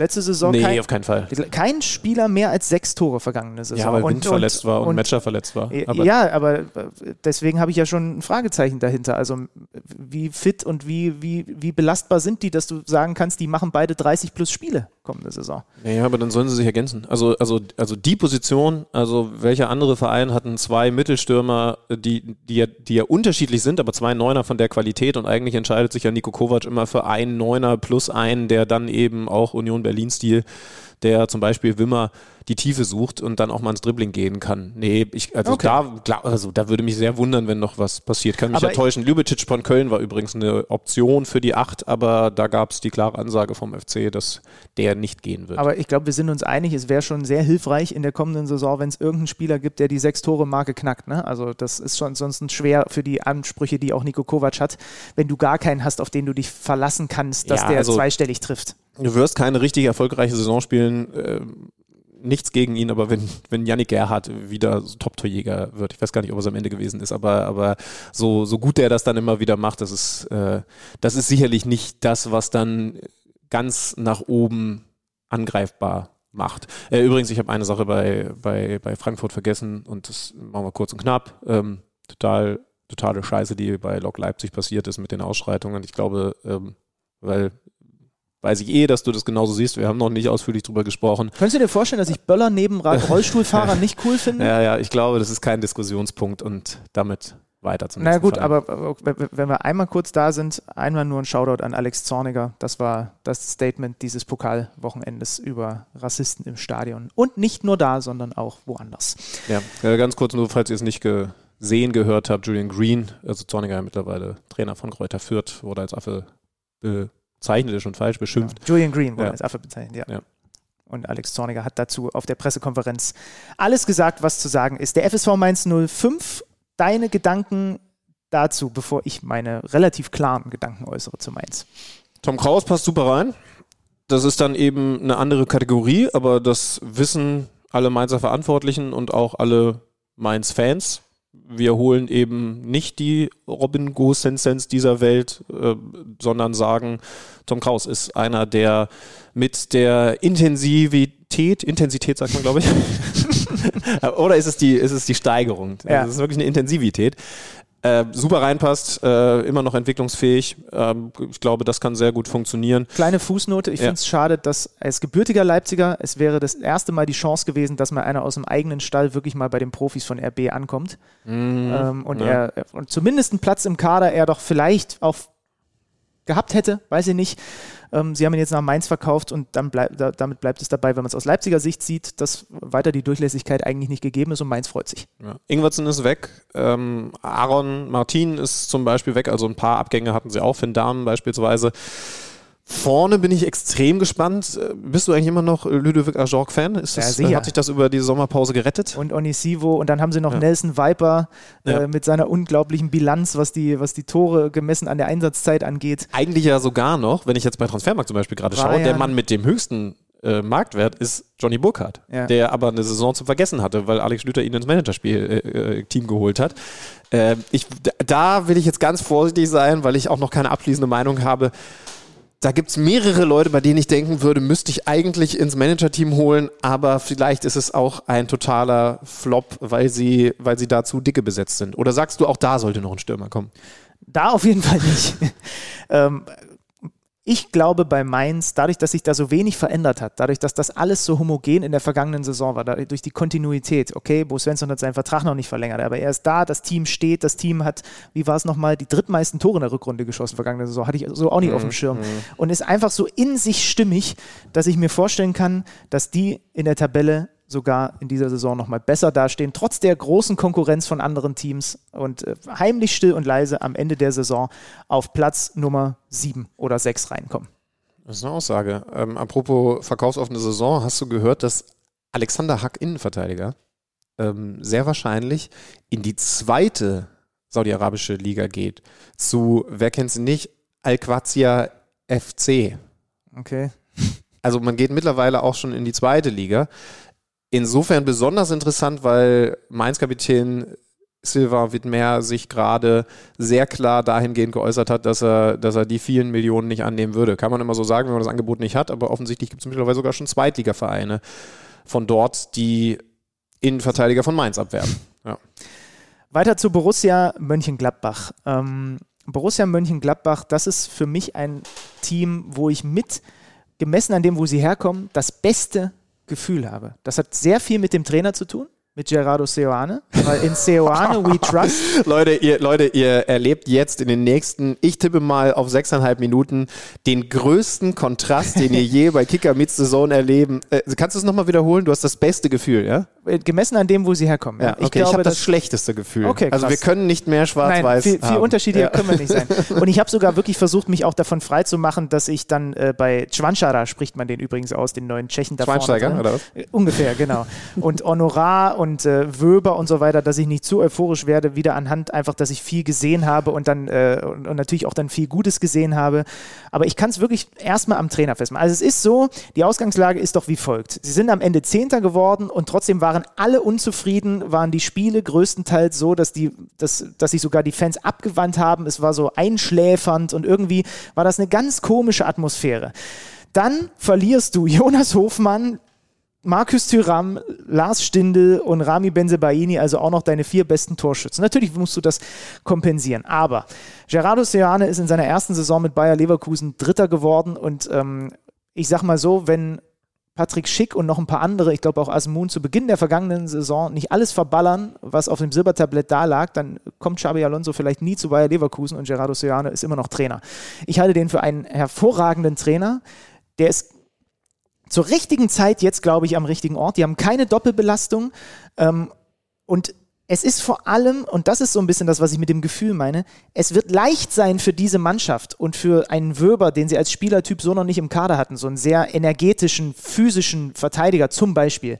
Es wird leicht sein, die Fans auf ihre Seite zu bringen, weil es braucht nicht viel dafür, um äh, um eine, eine Aufbruchsstimmung zu erzeugen. Und wenn sie einen guten Start in die Saison erwischen, spielt Gladbach Hot Take, nächste Saison international.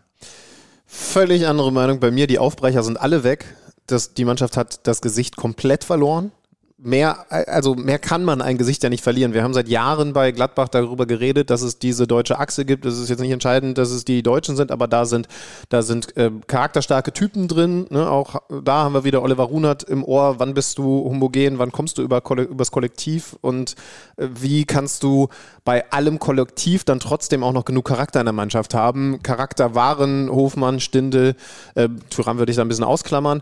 So, und jetzt guckst du auf den Kader und siehst Christoph Kramer der leider wieder verletzt ist und that's it. Genau, sie ja. haben jetzt, also es ist jetzt der für mich dringend fällige Umbruch, der bei Gladbach passiert. Sie haben mit äh, Schwanschara, auch wenn der groß ist, äh, äh, auch viel Tempo dem Team hinzugefügt. Ein Gumo wird äh, eine richtige Granate, glaube ich, unter, unter äh, Seoane. Plea orchestriert das Spiel. Ähm, äh, ich, ich bin auch fast der Meinung, Flo Neuhaus wird eine Renaissance-Saison erleben.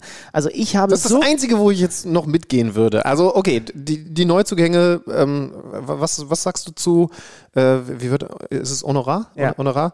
Ähm, was, äh, ohne zu wissen, was sie ihm für ein Honorar zahlen, aber ist es ein guter Einkauf? Ja wird die Standards schlagen, wird, die, recht, das Wortspiel auf jeden wird, die rechte, wird die rechte Schiene rauf und runter marschieren, wird, glaube ich, viel mit Dreierkette agieren, wenn ich es jetzt äh, richtig gesehen habe, die, äh, die Gladbacher und dann ähm, äh, auf der einen Seite Netz, auf der anderen Seite Honorar. Ähm, und wie gesagt, auch dieses Tempo mit Ngumu, ne, erinner dich, Seoane, dieses Tempospiel, was er auch bei Leverkusen hatte, mit den Granaten da vorne drin um, um, um Diaby in der ersten Leverkusener Saison. Ja, weil er die halt hatte. Ja, aber, in, aber Ngumu hat auch eine, eine, eine Granatenvorbereitung hinter sich. Ich habe, was Gladbach angeht, bleibe ich bei, ja, sie müssen ein bisschen drauf aufpassen, dass sie vielleicht auch mal nicht wieder 50 plus Gegentore fressen, aber ich glaube, wir sind jetzt an einem Punkt, ich mache hier einen Shoutout an Roland Wirkus, äh, Weigel verpflichtet, alles, was der diesen Sommer gemacht hat, hat für mich Hand und Fuß und die Mannschaft ist so umgekrempelt, dass es bei Borussia Mönchengladbach wieder in die richtige Richtung gehen wird.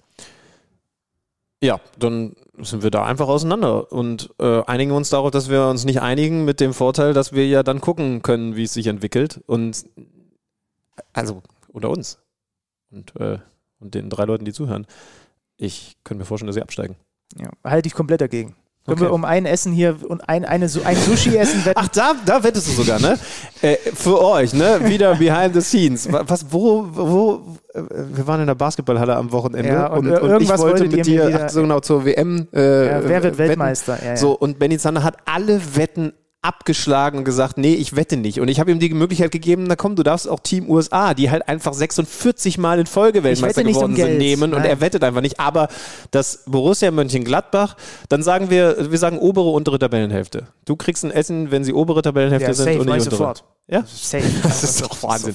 Ich, Das, das ist ich habe so viel Wahnsinn. Grundvertrauen in Borussia Mönchengladbach, das glaubst du nicht. Wann bist du denn zum Gladbach-Fan geworden? Eieiei, mal, wenn ich hier auf die Zeit gucke, wir haben noch die Hälfte der Liga vor uns. Ja. So, also wir machen, wir machen weiter mit dem ersten FC Köln und hier steht bei mir dick und fett drüber Vakuum Skiri Hector Fragezeichen. Wie kriegen Sie das aufgefangen? Jonas Hector Karriereende Skiri haben wir schon äh, erwähnt, jetzt bei äh, der Eintracht. Damit ist nicht nur extrem viel Qualität flöten gegangen, sondern auch einfach Führung in dieser Mannschaft. Ne? Ähm, Und wie, wie, wie wird sich da, wie, kriegt Steffen Baumgart das gemanagt mit den Neuzugängen, die ich teilweise echt interessant finde, dass das nicht zu viel Kahlschlag war? Ich fände es übrigens geil, wenn mal jemand nach Karriereende wirklich einen, einen Flötenkurs macht. Dass man wirklich sagen, Jonas Hector ist flöten gegangen. Nein, weil irgendwo muss ja dieser Begriff entstanden sein. Wahrscheinlich im Mittelalter. Ja, er ist flöten gegangen. Red doch Und dass einfach. man nach der, ähm, na, nach der Schicht irgendwie auf der, auf, der, auf der Burgmauer dann den Flötenkurs hatte. Ich habe ja diese Tasten auf unserem, auf unserem Mischpult entdeckt. Skiri wahnsinnig schwer zu ersetzen. Ähm, Hector als, als Leader. Ich glaube aber irgendwie daran, dass, dass, dass Steffen Baumgart über diese Emotionalität trotzdem auffangen kann. Übrigens eine Sache, wo ich mir beim Rivalen aus Gladbach sehr viel mehr Sorgen mache. Ich habe Hauptbaustelle Mittelstürmer, weil, also, wenn sich eine Sache nicht ändert, dann Köln wird flanken und sie haben Mittelstürmer, aber für mich weiterhin keinen von der Qualität, die es braucht, wenn du das Spiel so sehr darauf zuspitzt. Und Davy ein, Selke. ein, äh, genau, das sehe ich einfach nicht. Da täusche ich mich ja auch gerne. Und der hat ja jetzt auch gute Spiele gehabt, aber, aber es sind für mich auch so drei, vier, fünf ne, mit einem mit einem Tietz und äh, wen, wen vergesse ich da gerade vorne drin noch? Naja, vor mit, allem hast äh, du Marc Uth als geführten Neuzugang, wenn er wieder fit ist, und, Ja, und Luca ja Waldschmidt, wenn er fit bleibt. Und Ja, aber beides keine Zielspieler, ne? Ja, aber was, ich, Tigges habe ich jetzt noch vergessen, aber alles irgendwie so. was ja, ich bei Mittel. Steffen Baumgart schon rausgelesen habe, ist, dass er halt auch über die versuchen will, äh, zumindest nicht mehr nur darüber sich zu definieren. Äh, äh, oder das haben sie eigentlich auch schon so ein bisschen versucht in der äh, vergangenen Saison hier und da. Also du kannst halt, wenn du einen Waldschmidt und einen Uth als gute Fußballer um, um den Mittelstürmer ringsrum hast, vielleicht sehen wir ein paar andere Offensivelemente. Im, im Kölner Spiel. Paccarada finde ich gut, war der beste Ja. äh, Linksverteidiger der zweiten Liga, Standardschütze, ganz Ja, feiner ja, linker auch, Fuß. das passt ja auch super, ne? Ja. Wird tolle, also 600 Flanken schlagen, super. Mal gucken, ob Flo Keins wieder so on fire sein wird. Und Neuer dann schauen wir einfach, ob Selke 10 plus Tore macht oder nicht. Und damit steht und fällt vielleicht viel. Beim, beim. Oder äh, streicht das vielleicht, äh, steht hier und fällt viel. Glaube ich tatsächlich auch. Hoffenheim. Bei mir steht, was steckt wirklich in diesem Kader. Das steht aber schon seit einer Woche hier. Und dann haben sie Wout Weghorst geholt. Da steckt jetzt ein bisschen mehr drin. Und äh, das zusätzlich zu Grillitsch und Bülter, ähm, das ist gerade so Weghorst und, und Bülter, das sind auf der einen Seite gut Qualität, aber das ist vor allem auch, Grüße an Marco Reus, Mentalität. Äh, der, das, der hasst ja dieses Wort. Also ich bin auf diese Kombi Weghorst-Kramaric da vorne extrem gespannt. Ich habe echt große Augen gemacht, dass sie den Weghorst bekommen haben. Und äh, während ich vorher noch so mir die, die, die Schläfen gekratzt habe, als ich auf Hoffenheim auf den Kader geguckt habe, Weghorst verändert für mich eine Menge. Irgendwie in diesem Konstrukt. Weghorst, ich, finde ihn ja sowieso super. Der, der verändert sehr, sehr viel. Ähm, ja, Baumgartner Abgang müssen wir schon erwähnen, weil der, weil der schon ein absoluter Leistungsträger gewesen ist, bringt aber eben entsprechend auch Geld. Angelino auch äh, weg, ne? Genau, Antrelino, ja, ich glaube, verzeihbarer. Ähm, Flo Grilic, du hast es gesagt, hat, hat, vor kurzem noch gesagt, ich gehe in die große weite Welt und wenn ich es da schaffe, dann komme ich nie wieder zurück. Und heute ist er wieder hier. Innenverteidigung könnte dadurch wieder dieses alte Element spielerisch stark bekommen, aber vielleicht spielt er auch auf der 6, das weiß ich noch nicht, da habe ich jetzt auch zu wenig Vorbereitung gesehen. Äh, ein Schaller in der Innenverteidigung als, als zusätzlicher Neuzugang. Ich habe sie, ich hab sie im grauen Mittelfeld ähm, plus minus zwei. Genau, also vor Weghorst hatte ich noch so das ein oder andere Bauchschmerzchen. Jetzt wäre ich tatsächlich bei dir, was das angeht. Kommen wir zum Team aus Bremen, der SV Werder Bremen. Vertrag mit Ole Werner verlängert. Es ist immer noch nicht klar, was mit Niklas Füllkrug passiert. Jetzt steht gerade im Raum, dass man den Vertrag mit ihm anpasst. Ich glaube, auch noch mal um ein Jahr verlängert, aber trotzdem es ein Agreement gibt, dass wenn noch jemand kommt, er trotzdem auch noch gehen könnte. Oder Mhm. so. Das war jetzt das, was ich gelesen habe. Ja, er hat sich zumindest positiv geäußert. Ja. Ähm, also das, Schon eine kuriose Ausgangslage, ne? ja. Dass das immer noch nicht klar ist. Ja, also diese Äußerung machst du, glaube ich, ja, wobei jetzt holen mich meine Gedanken selbst ein. Ich wollte gerade sagen, die machst du nicht, wenn es nicht sehr wahrscheinlich ist, dass du doch bleibst, aber vielleicht sagst du auch nochmal, ich habe große Wertschätzung und das ist ein toller Verein, ich könnte mir das Bleiben hier entsprechend vorstellen, aber übrigens, ich gehe jetzt doch für sehr viel Geld woanders hin. Ich, ich hätte jetzt die leichte Tendenz, er wird bleiben, aber, aber da, da müssen wir abwarten. Ähm, wer jetzt schon so eine ganze Weile als Verpflichtung feststeht, ist Nabi Keita. Da habe ich ein ganz bisschen Sorge, dass das so eine Sadio Mané-Nummer ist, äh, absolut gehypt und man fragt sich, warum kriegt den Bremen? Ach, deswegen haben sie ihn gekriegt, weil er gar nicht mehr die Qualität hat, aber Und vor allem verletzt, ne? Ja, Also genau. viel, das Ja, ist ja. ja, das ist ja jetzt auch ja schon bei wieder Mané raus, auch das ne? Thema, ja. Ja. Kovnatski bin ich ein Fan von, also den mag ich einfach. Äh, Der, der hat mir, das ist einfach ein, ein Stürmertyp, der irgendwie, sie haben ja jetzt sogar in der Vorbereitung ein paar Mal mit allen dreien vorne gespielt. Äh, Duxch haben sie verlängert und äh, ja, ansonsten habe ich hier halt einfach noch auf dem Zettel stehen, dass äh, es eine, eine Kehrtwende geben muss, weil wenn nur die Rückrunde gezählt hätte, wäre man direkt abgestiegen Mhm. und sie brauchen äh, wieder ein bisschen mehr ein bisschen mehr Heimstärke. Sie waren Sch- also das, da habe ich auch, die waren das schlechteste Heimteam der letzten Saison. Der SV Werder Bremen im Weserstadion. Kommt mir komplett spanisch vor. Der VfL Bochum, Ja. ähm, genauso wie der SV Werder Bremen im Pokal ausgeschieden. Beide Mannschaften raus, also Gegen direkt, Bielefeld. direkt die ersten Rückschläge da. Ähm, der VfL Bochum, Naja, also wir können uns bei Bochum mal bei einer Sache sicher sein, ganz genau wie beim ersten FC Köln wird das Gesicht dasselbe bleiben. Es wird viele hohe Bälle geben auf Hofmann und es wird schnelle Außen geben und ansonsten wird es hoffentlich aus Bochumer Sicht Kompaktheit geben. Da soll jetzt ein, genau, da soll jetzt ein Bernardo als neuer Innenverteidiger von Salzburg gekommen mit zu beitragen. Äh, mit Moritz Broni Quateng, äh, dynamischer Typ da vorne drin von Magdeburg, den fand ich immer sehr, sehr auffällig, weil so wühlend, aber ähm, der muss auch erst nochmal seinen Platz finden. Ähm, auf der Abgängeseite, Ja, Moment, Dasch, Daschner als. Offensiv-Allrounder, St. Pauli, Passlack als Außenverteidiger und, was ich spannend finde, den, den äh, Matusz Bero von Vitesse, weil das ist alter Bekannter von, äh, von seinem jetzigen Coach wieder ist, weil Thomas Letsch den bei Vitesse äh, gehabt hat. Ach, siehst du, okay. Unglaublich laufstark und kann vielleicht so ein bisschen mehr strategisches Element da im Zentrum mit reinbringen. Wenn du mit dem und Lucia zentral spielst, dann wird da marschiert ohne Ende und Bero ist auch ein feiner Fußballer. Okay, ja, habe ich so noch nicht auf dem Zettel. Ja. Abgänge finde ich jetzt, äh, dafür, dass es der VfL Bochum ist, nicht so, nicht so dolle, aber man kann es auch, man kann es auch weniger schön formulieren. Es hat sich in der vergangenen Saison halt auch keiner so richtig krass auf die Zettel englischer Vereine gespielt. Kommen wir gleich zum nächsten Verein, der im Pokal ausgeschieden ist. Da gab es ja einige Bundesligisten. Der FC Augsburg gegen Unterhaching äh, raus. Da ist für mich ganz offensichtlich, dass einfach dieser Umbruch weiter vorangetrieben wird. Ne? Also dieses, dieses Kadergesicht wird im Grunde genommen seit ein, zwei Jahren komplett umstrukturiert, komplett verjüngt, wenn du auf die, also mit Ausnahme von Sven Michel, aber wenn du ansonsten Zugänge und Abgänge gegenüberstellst, ja, Gikiewicz weg, Hahn weg, Caligiuri weg, Strobel weg, Baumgartlinger weg. Diese ganze Ü30-Kategorie haben sie jetzt alle irgendwie gehen lassen und haben dafür aber halt mittlerweile, ich glaube, vier U21-Europameister, weil sie Damen noch mit zu Dorsch und Meyer und Berisha, ob der bleibt, mal gucken, dazugeholt haben. Ähm, Pfeiffer und Tietz, die beide Stützen waren bei Darmstadt in der Aufstiegssaison, werden wir auch gleich noch drüber sprechen, dazugeholt. Damen eben statt Gikiewicz im Tor. Breithaupt, Riesentalent vom KSC, äh, bis er leider letzte Saison dann verletzt raus war, war der Stammspieler. Also ich finde es schon spannend, wie ganz gezielt dieser Kader umgebaut wird und jünger gemacht wird. Wobei man sagen muss, dass sie auch 21-Jährigen abgegeben haben. Aber wenn man weiß, was ein Ricardo Pepi bei Augsburg geleistet bzw. nicht geleistet hat, dann kann man sagen, dass sie 11 Millionen für ihn bekommen und, und dann jetzt eben endgültig Richtung Eindhoven abgeben, ist Ja. ein absolut okayer Deal. Ja.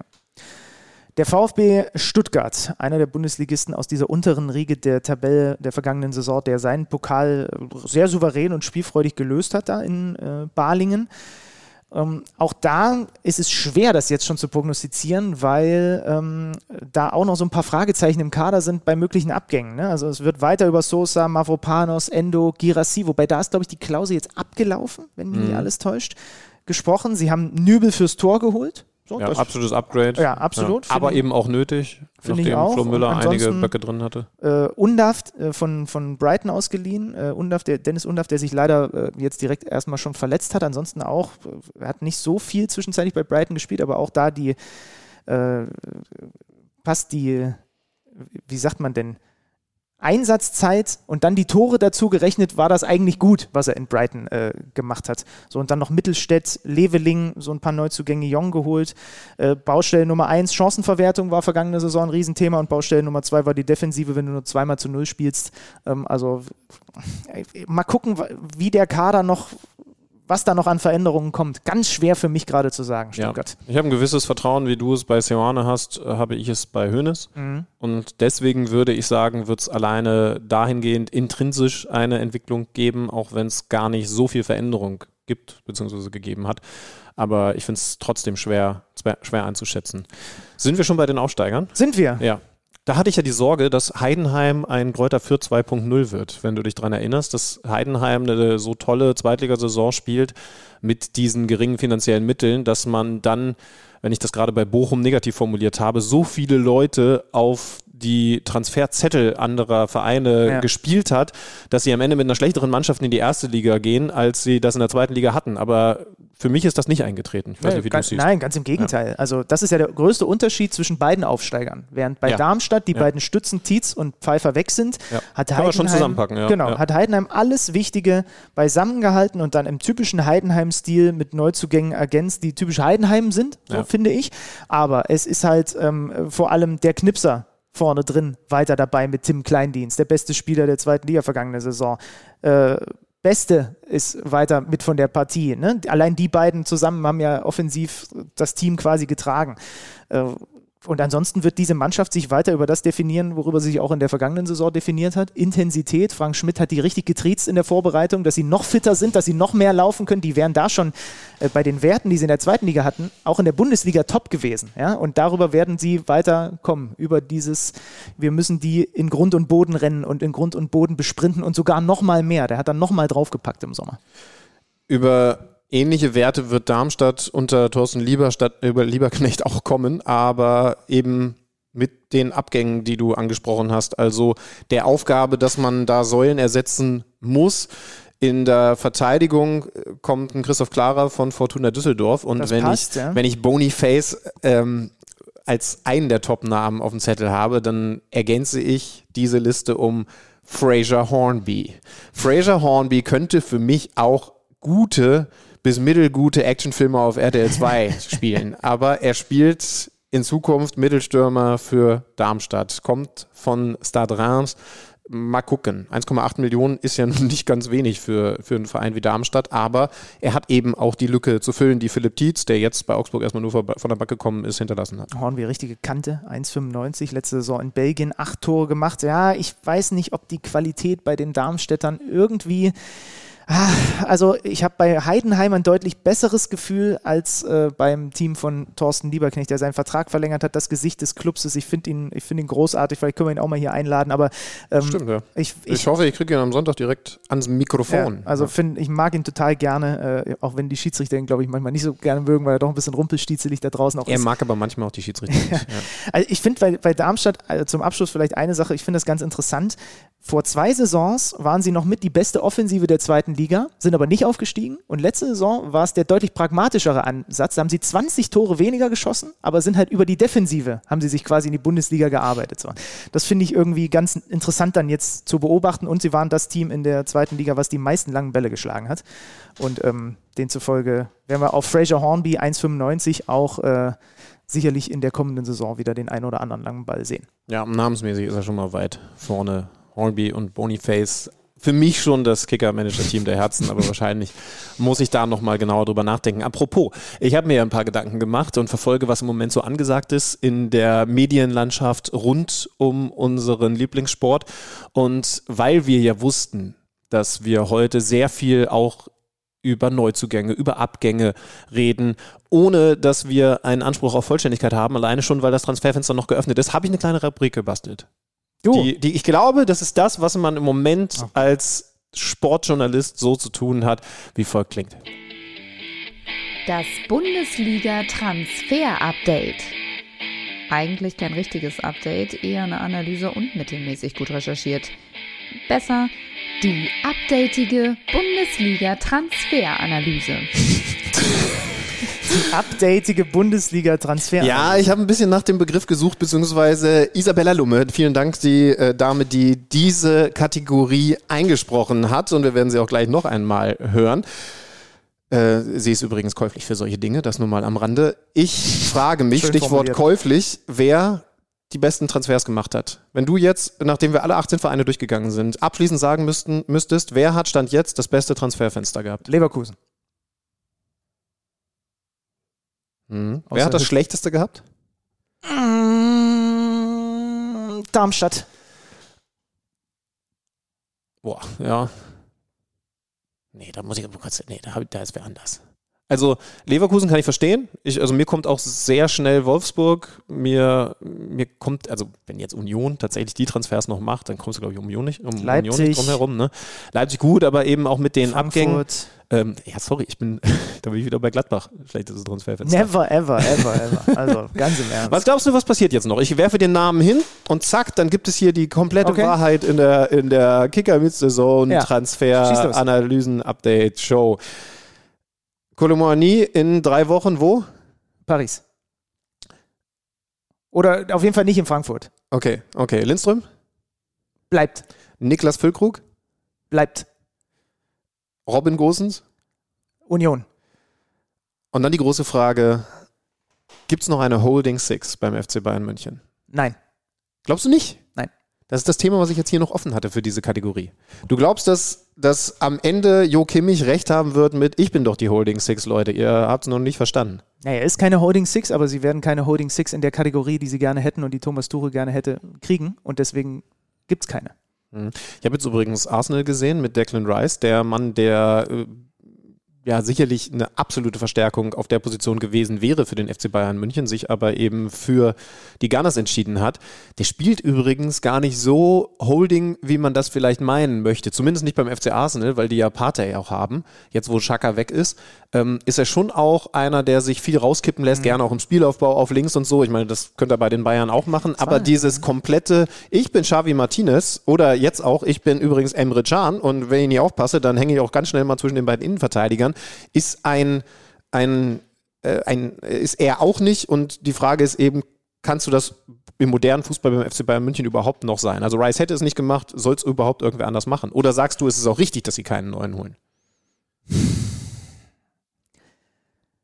Das weiß ich nicht. Da muss ich wirklich bis nächste Ist okay. Woche drüber nachdenken. ist Also okay, ich- hey, hey, du musst nicht, es ist noch früh in der Saison, du musst hier nicht alle Lösungen parat haben. Nee, es ist wirklich die Konstellation im Mittelfeld mit Leimer, Koretzka, Kimmich.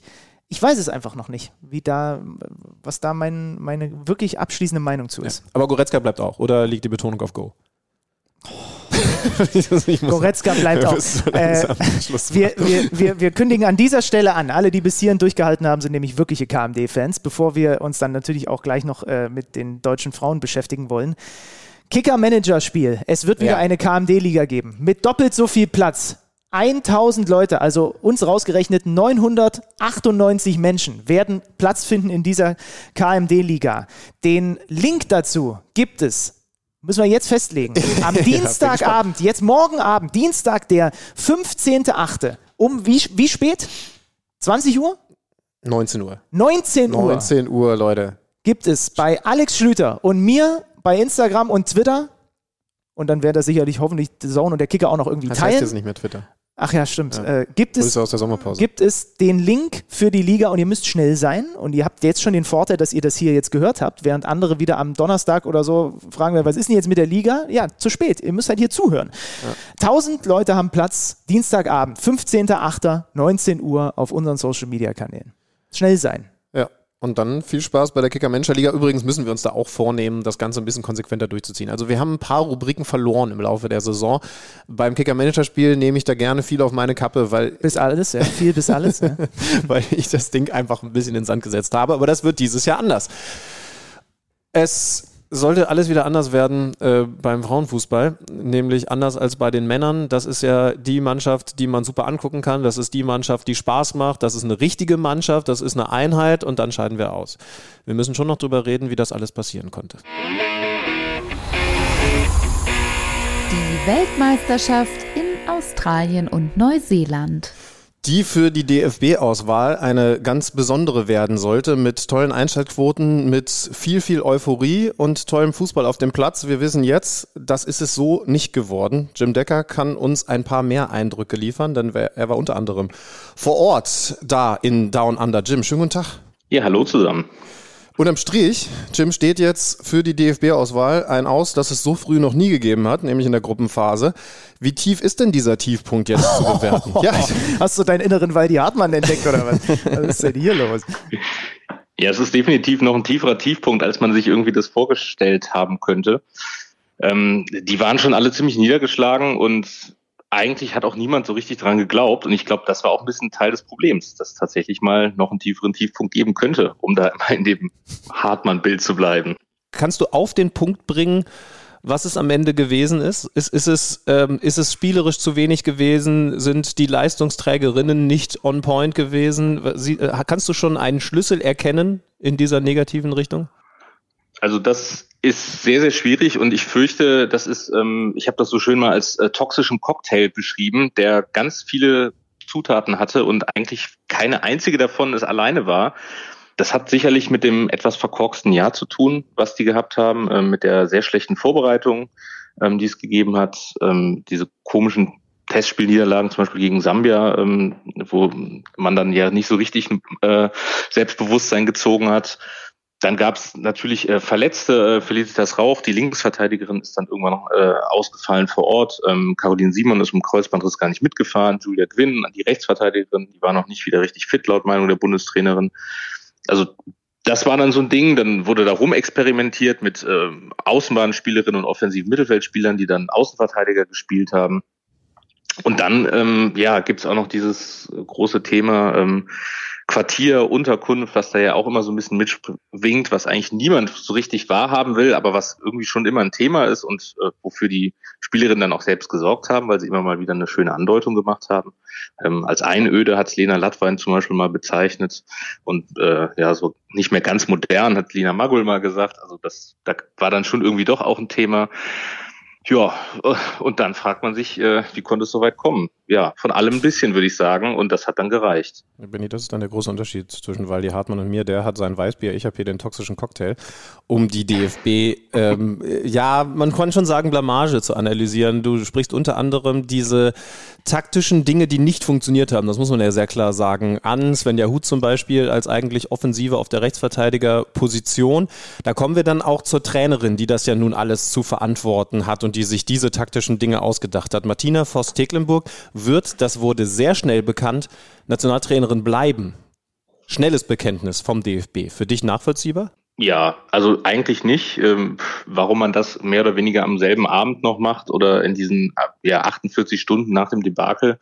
Ähm, Bernd Neuendorf hat sich ja dann als erster hingestellt, der DFB-Präsident, und gesagt, er spricht ihr das Vertrauen aus. Ähm, und dann hat Joti Chacialexio, äh, der sportliche Leiter der DFB-Teams, dasselbe getan. Ähm, der, hat zwar eigentlich nicht mehr so richtig äh, Mitsprache, äh, weil er wahrscheinlich bald äh, wegkippelt von seinem Posten, aber ja, das waren dann die beiden, die was hätten sagen können und die Bundestrainerin hätte sich dann eigentlich nur noch selbst entlassen können. Ähm, hat sie nicht getan. Warum auch? Ähm, zur Wahrheit gehört natürlich auch, dass äh, die Frage ist, wer hätte es denn sonst machen sollen? Ich habe zwei, drei Tage lang drüber nachgedacht und mir ist beim besten Willen eigentlich niemand eingefallen, der jetzt da so hinkommen könnte als großer Heilsbringer. Und da muss man ja auch sagen, dann hat die Bundestrainerin halt einfach so einen Erfolg in der in der Rückhand äh, mit diesem äh, Vize-EM-Titel im vergangenen Sommer, wo sie eben noch die große Heldin war. Und sie jetzt sofort zu stürzen, hm, weiß ich nicht, hätte ich wahrscheinlich auch nicht gemacht. Trotzdem ist das natürlich jetzt für sie so, ähm, ja, die steht unter Beobachtung, es geht jetzt um die Olympia-Qualifikation. Äh, das äh, ist ja durchaus, hat einen etwas anderen Stellenwert als bei den Männern. Und ähm, da ist das keine ganz einfache Aufgabe. Und da muss sie dann mal zeigen, dass es jetzt doch irgendwie ähm, ja ein negativer Ausrutscher war und eben nicht ein positiver Ausrutscher im vergangenen Sommer, denn ähm, bei der letzten WM in Frankreich, da war ja auch schon im Viertelfinale Schluss. Also es ist jetzt weder ganz schlimm, aber auch nicht richtig gut. Also ein bisschen unter Beobachtung steht es jetzt schon, aber das war schon sehr schnell, da habt ihr absolut recht. Aber lass uns da noch gerne noch mal reingehen. Also wir hatten Martina Voss-Tecklenburg auch hier in diesem Podcast. Ähm, wenn man die kennenlernt, sich mit ihr unterhält, dann gönnt man der alles. Also ich finde find, find die ganz toll. So, das schiebe ich mal voraus. Aber dann habe ich natürlich auch äh, die Berichterstattung intensiv verfolgt. Ich habe deine Artikel gelesen. Es ging um das Experiment Svenja Huth. Es ging um, erinnere dich, Stüti, als das entscheidende Spiel war, waren wir auf einem Panel für Frauenfußball gerade, unter anderem mit Conny Polas und haben darüber diskutiert, oh, Wechsel und so weiter und so fort, bisschen spät, vielleicht anders wechseln, was auch immer. Ich wundere mich und ähm, habe so darüber nachgedacht, früher war das doch einfach nicht so, egal ob bei den Männern oder bei den Frauen, dass wenn man als Mitfavorit in der Vorrunde ausscheidet, dass man weitermachen darf. Und ich bin noch so ein bisschen im Unklaren mit mir selber, ob ich das eigentlich gut oder schlecht finde. Ich kann nicht hier jede Woche sitzen und Zeit für die Trainer fordern und dass man auch gewisse Dinge wieder ausmerzen soll. Ja, was, was, meinst du mit früher? Genau. Also defini definiere früher, weil, weil also erstens gab es das ja aus deutscher Sicht zum Glück noch nie, aber ich weiß gar nicht, ob es das ganz früher gab. Also ich, ich habe jetzt zum Beispiel an sowas gedacht wie Berti Vogts 1998. Was war es? Achtelfinal aus gegen Kroatien, wenn ich mich recht entsinne. Ist das korrekt? Oder Viertelfinal? Also auf jeden Fall äh, total die Erwartung, der deutsche Fußball liegt am Boden und dann war klar, der macht nicht weiter. So, und äh, jetzt kommt äh, vielleicht so ein bisschen nur so Halbwissen, aber ich bilde mir doch ein, dass das doch in anderen Nationen auch relativ klar so ist, so Top-Nationen, dass wenn du da ein Turnier in den Sand setzt, dann hast du deine Chance gehabt. Oder sehe ich das falsch? Ja, und es ist ja, es ist ja auch so, dass du als Nationaltrainer eben äh, nicht jede Woche das dann wieder gut machen kannst. Also jetzt bis zum nächsten Turnier, ähm, also das nächste große Turnier ähm, mit mit der äh, Europameisterschaft in der Schweiz, das ist 2025 das sind zwei Jahre hin. Also bis dahin ist sie jetzt erstmal erfolgslos, würde ich mal sagen. Natürlich kann sie dann irgendwie in der Nations League und so Olympia-Quali dann irgendwas reißen, aber also das muss man jetzt erstmal, das schleppt man mit sich rum, so schnell kannst du es ja nicht wieder gut machen. Mhm. Und äh, klar, irgendwie will man ihr Zeit geben, das auch wieder gut zu machen. Auf der anderen Seite musst du eigentlich liefern als Nationaltrainerin äh, in dem Moment. Ähm, hast keine Möglichkeit, das wieder besser zu machen. Und ähm, ich glaube, was sie ein bisschen gerettet hat, ist, dass dieser ähm, Erfolg in England, in Anführungszeichen, dieser zweite Platz, halt noch so in aller Gedächtnisse ist. Also da ist sie vielleicht auch ein bisschen vom Corona-Glück geküsst, weil wenn dieses Turnier nicht so verschoben geworden wäre, dann wäre der Abstand länger gewesen.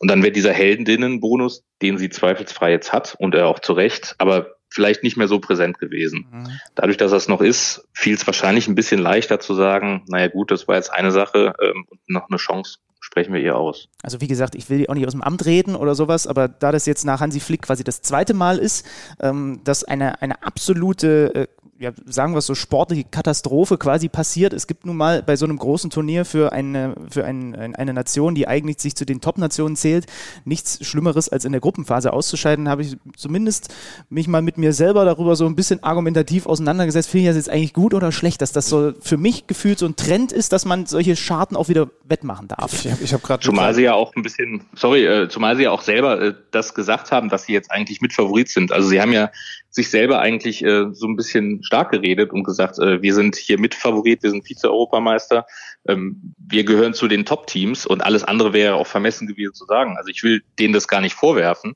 Ähm, wenn man uns als Deutschland zu so einem Turnier fährt, dann musst du eigentlich wissen, bis ins Halbfinale mindestens solltest du kommen. Mhm. Ähm, und ja, dann natürlich, äh, dann fällst du natürlich auch tiefer, wenn du das sagst, aber alles andere wäre ja vermessen gewesen. Es wäre lächerlich gewesen zu sagen, ähm, wir wollen irgendwie erstmal das Achtelfinale anpeilen.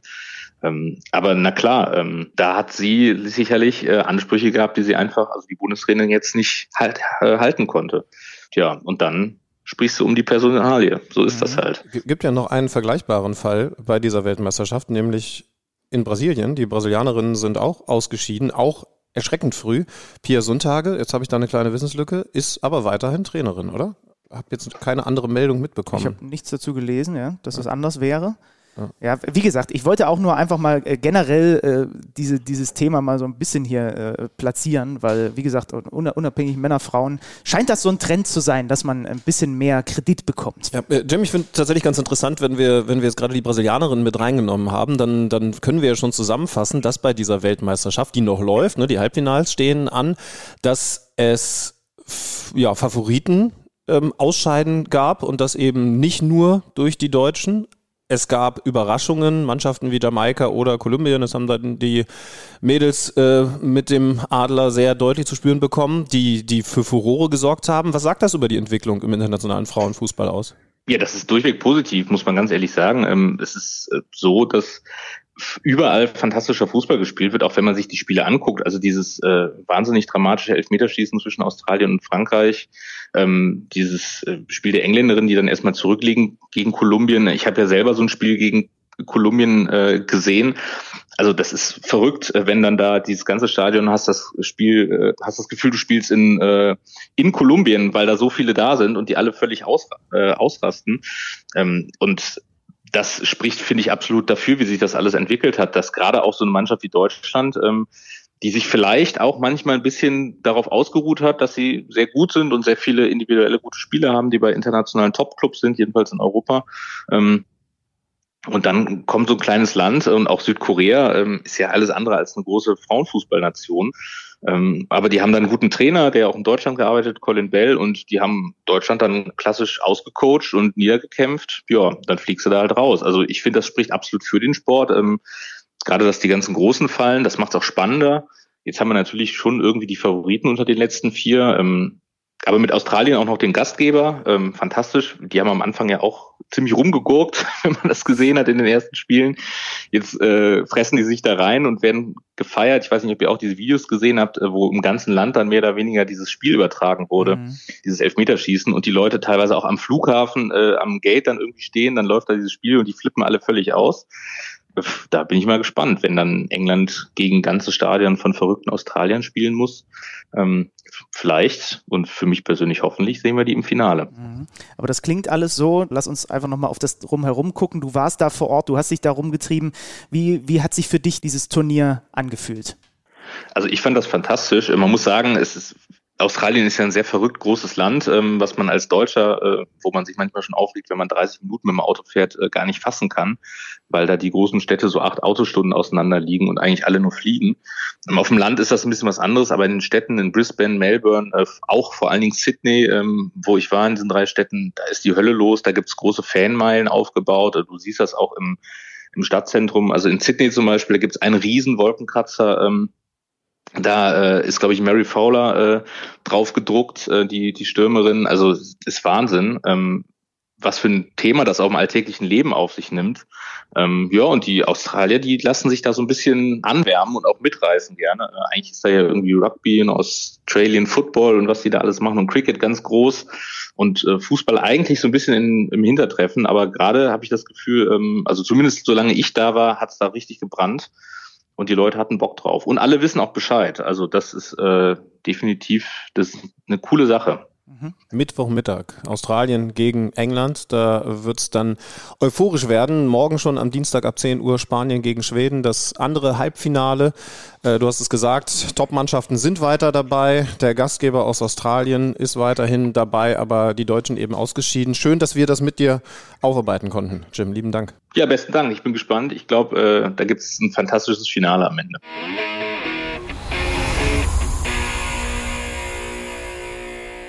So, die Liste ist abgearbeitet. Ich habe überall einen Haken dran gemacht. Alles, was wir machen wollten, haben wir gemacht. Ja, und alles, was wir uns vorgenommen haben, dass wir ähm, nicht immer so aufgeblähte Folgen haben, haben wir auch erstmal wieder falsch gemacht. Ja, aber das ist ja heute ja, was anderes. Das ist die erste Folge gewesen. Ne? Und wir waren so lange, also ja. wir könnten das auch sechs Stunden heute machen, das wird nur keiner hören. Ja. Wie viele, wie viele Spieler hat Oliver Runert in der Zwischenzeit verpflichtet? noch nichts reingekommen. Ja, danke nochmal nach Ostberlin. Äh, wir freuen uns auf die kommende Woche. Dann, wenn nichts ganz Verrücktes mehr passiert, mit Nils Petersen. Freuen yes. wir uns auch sehr drauf. Sonntag äh, könnt ihr eventuell sogar Benny Zander im Stadion erhaschen, aber da braucht ihr verdammt gute Augen. Den 1,96 Schlags, den werdet ihr wahrscheinlich leichter erkennen. Am Freitag ja schon das Auftaktspiel. Werder Bremen sehr wahrscheinlich mit Niklas Füllkrug gegen den FC Bayern München. Ebenfalls auf The Zone. Und dann am Montag wieder wir beide. Schön, dass wir wieder quatschen, Schlimmmann. Es ist. Ich muss so ran an meine Kicker Manager 11. Tschüss. Tschüss. Kicker meets the Zone, der Fußball-Podcast. Präsentiert von Tipico Sportwetten mit Alex Schlüter und Benny Zander.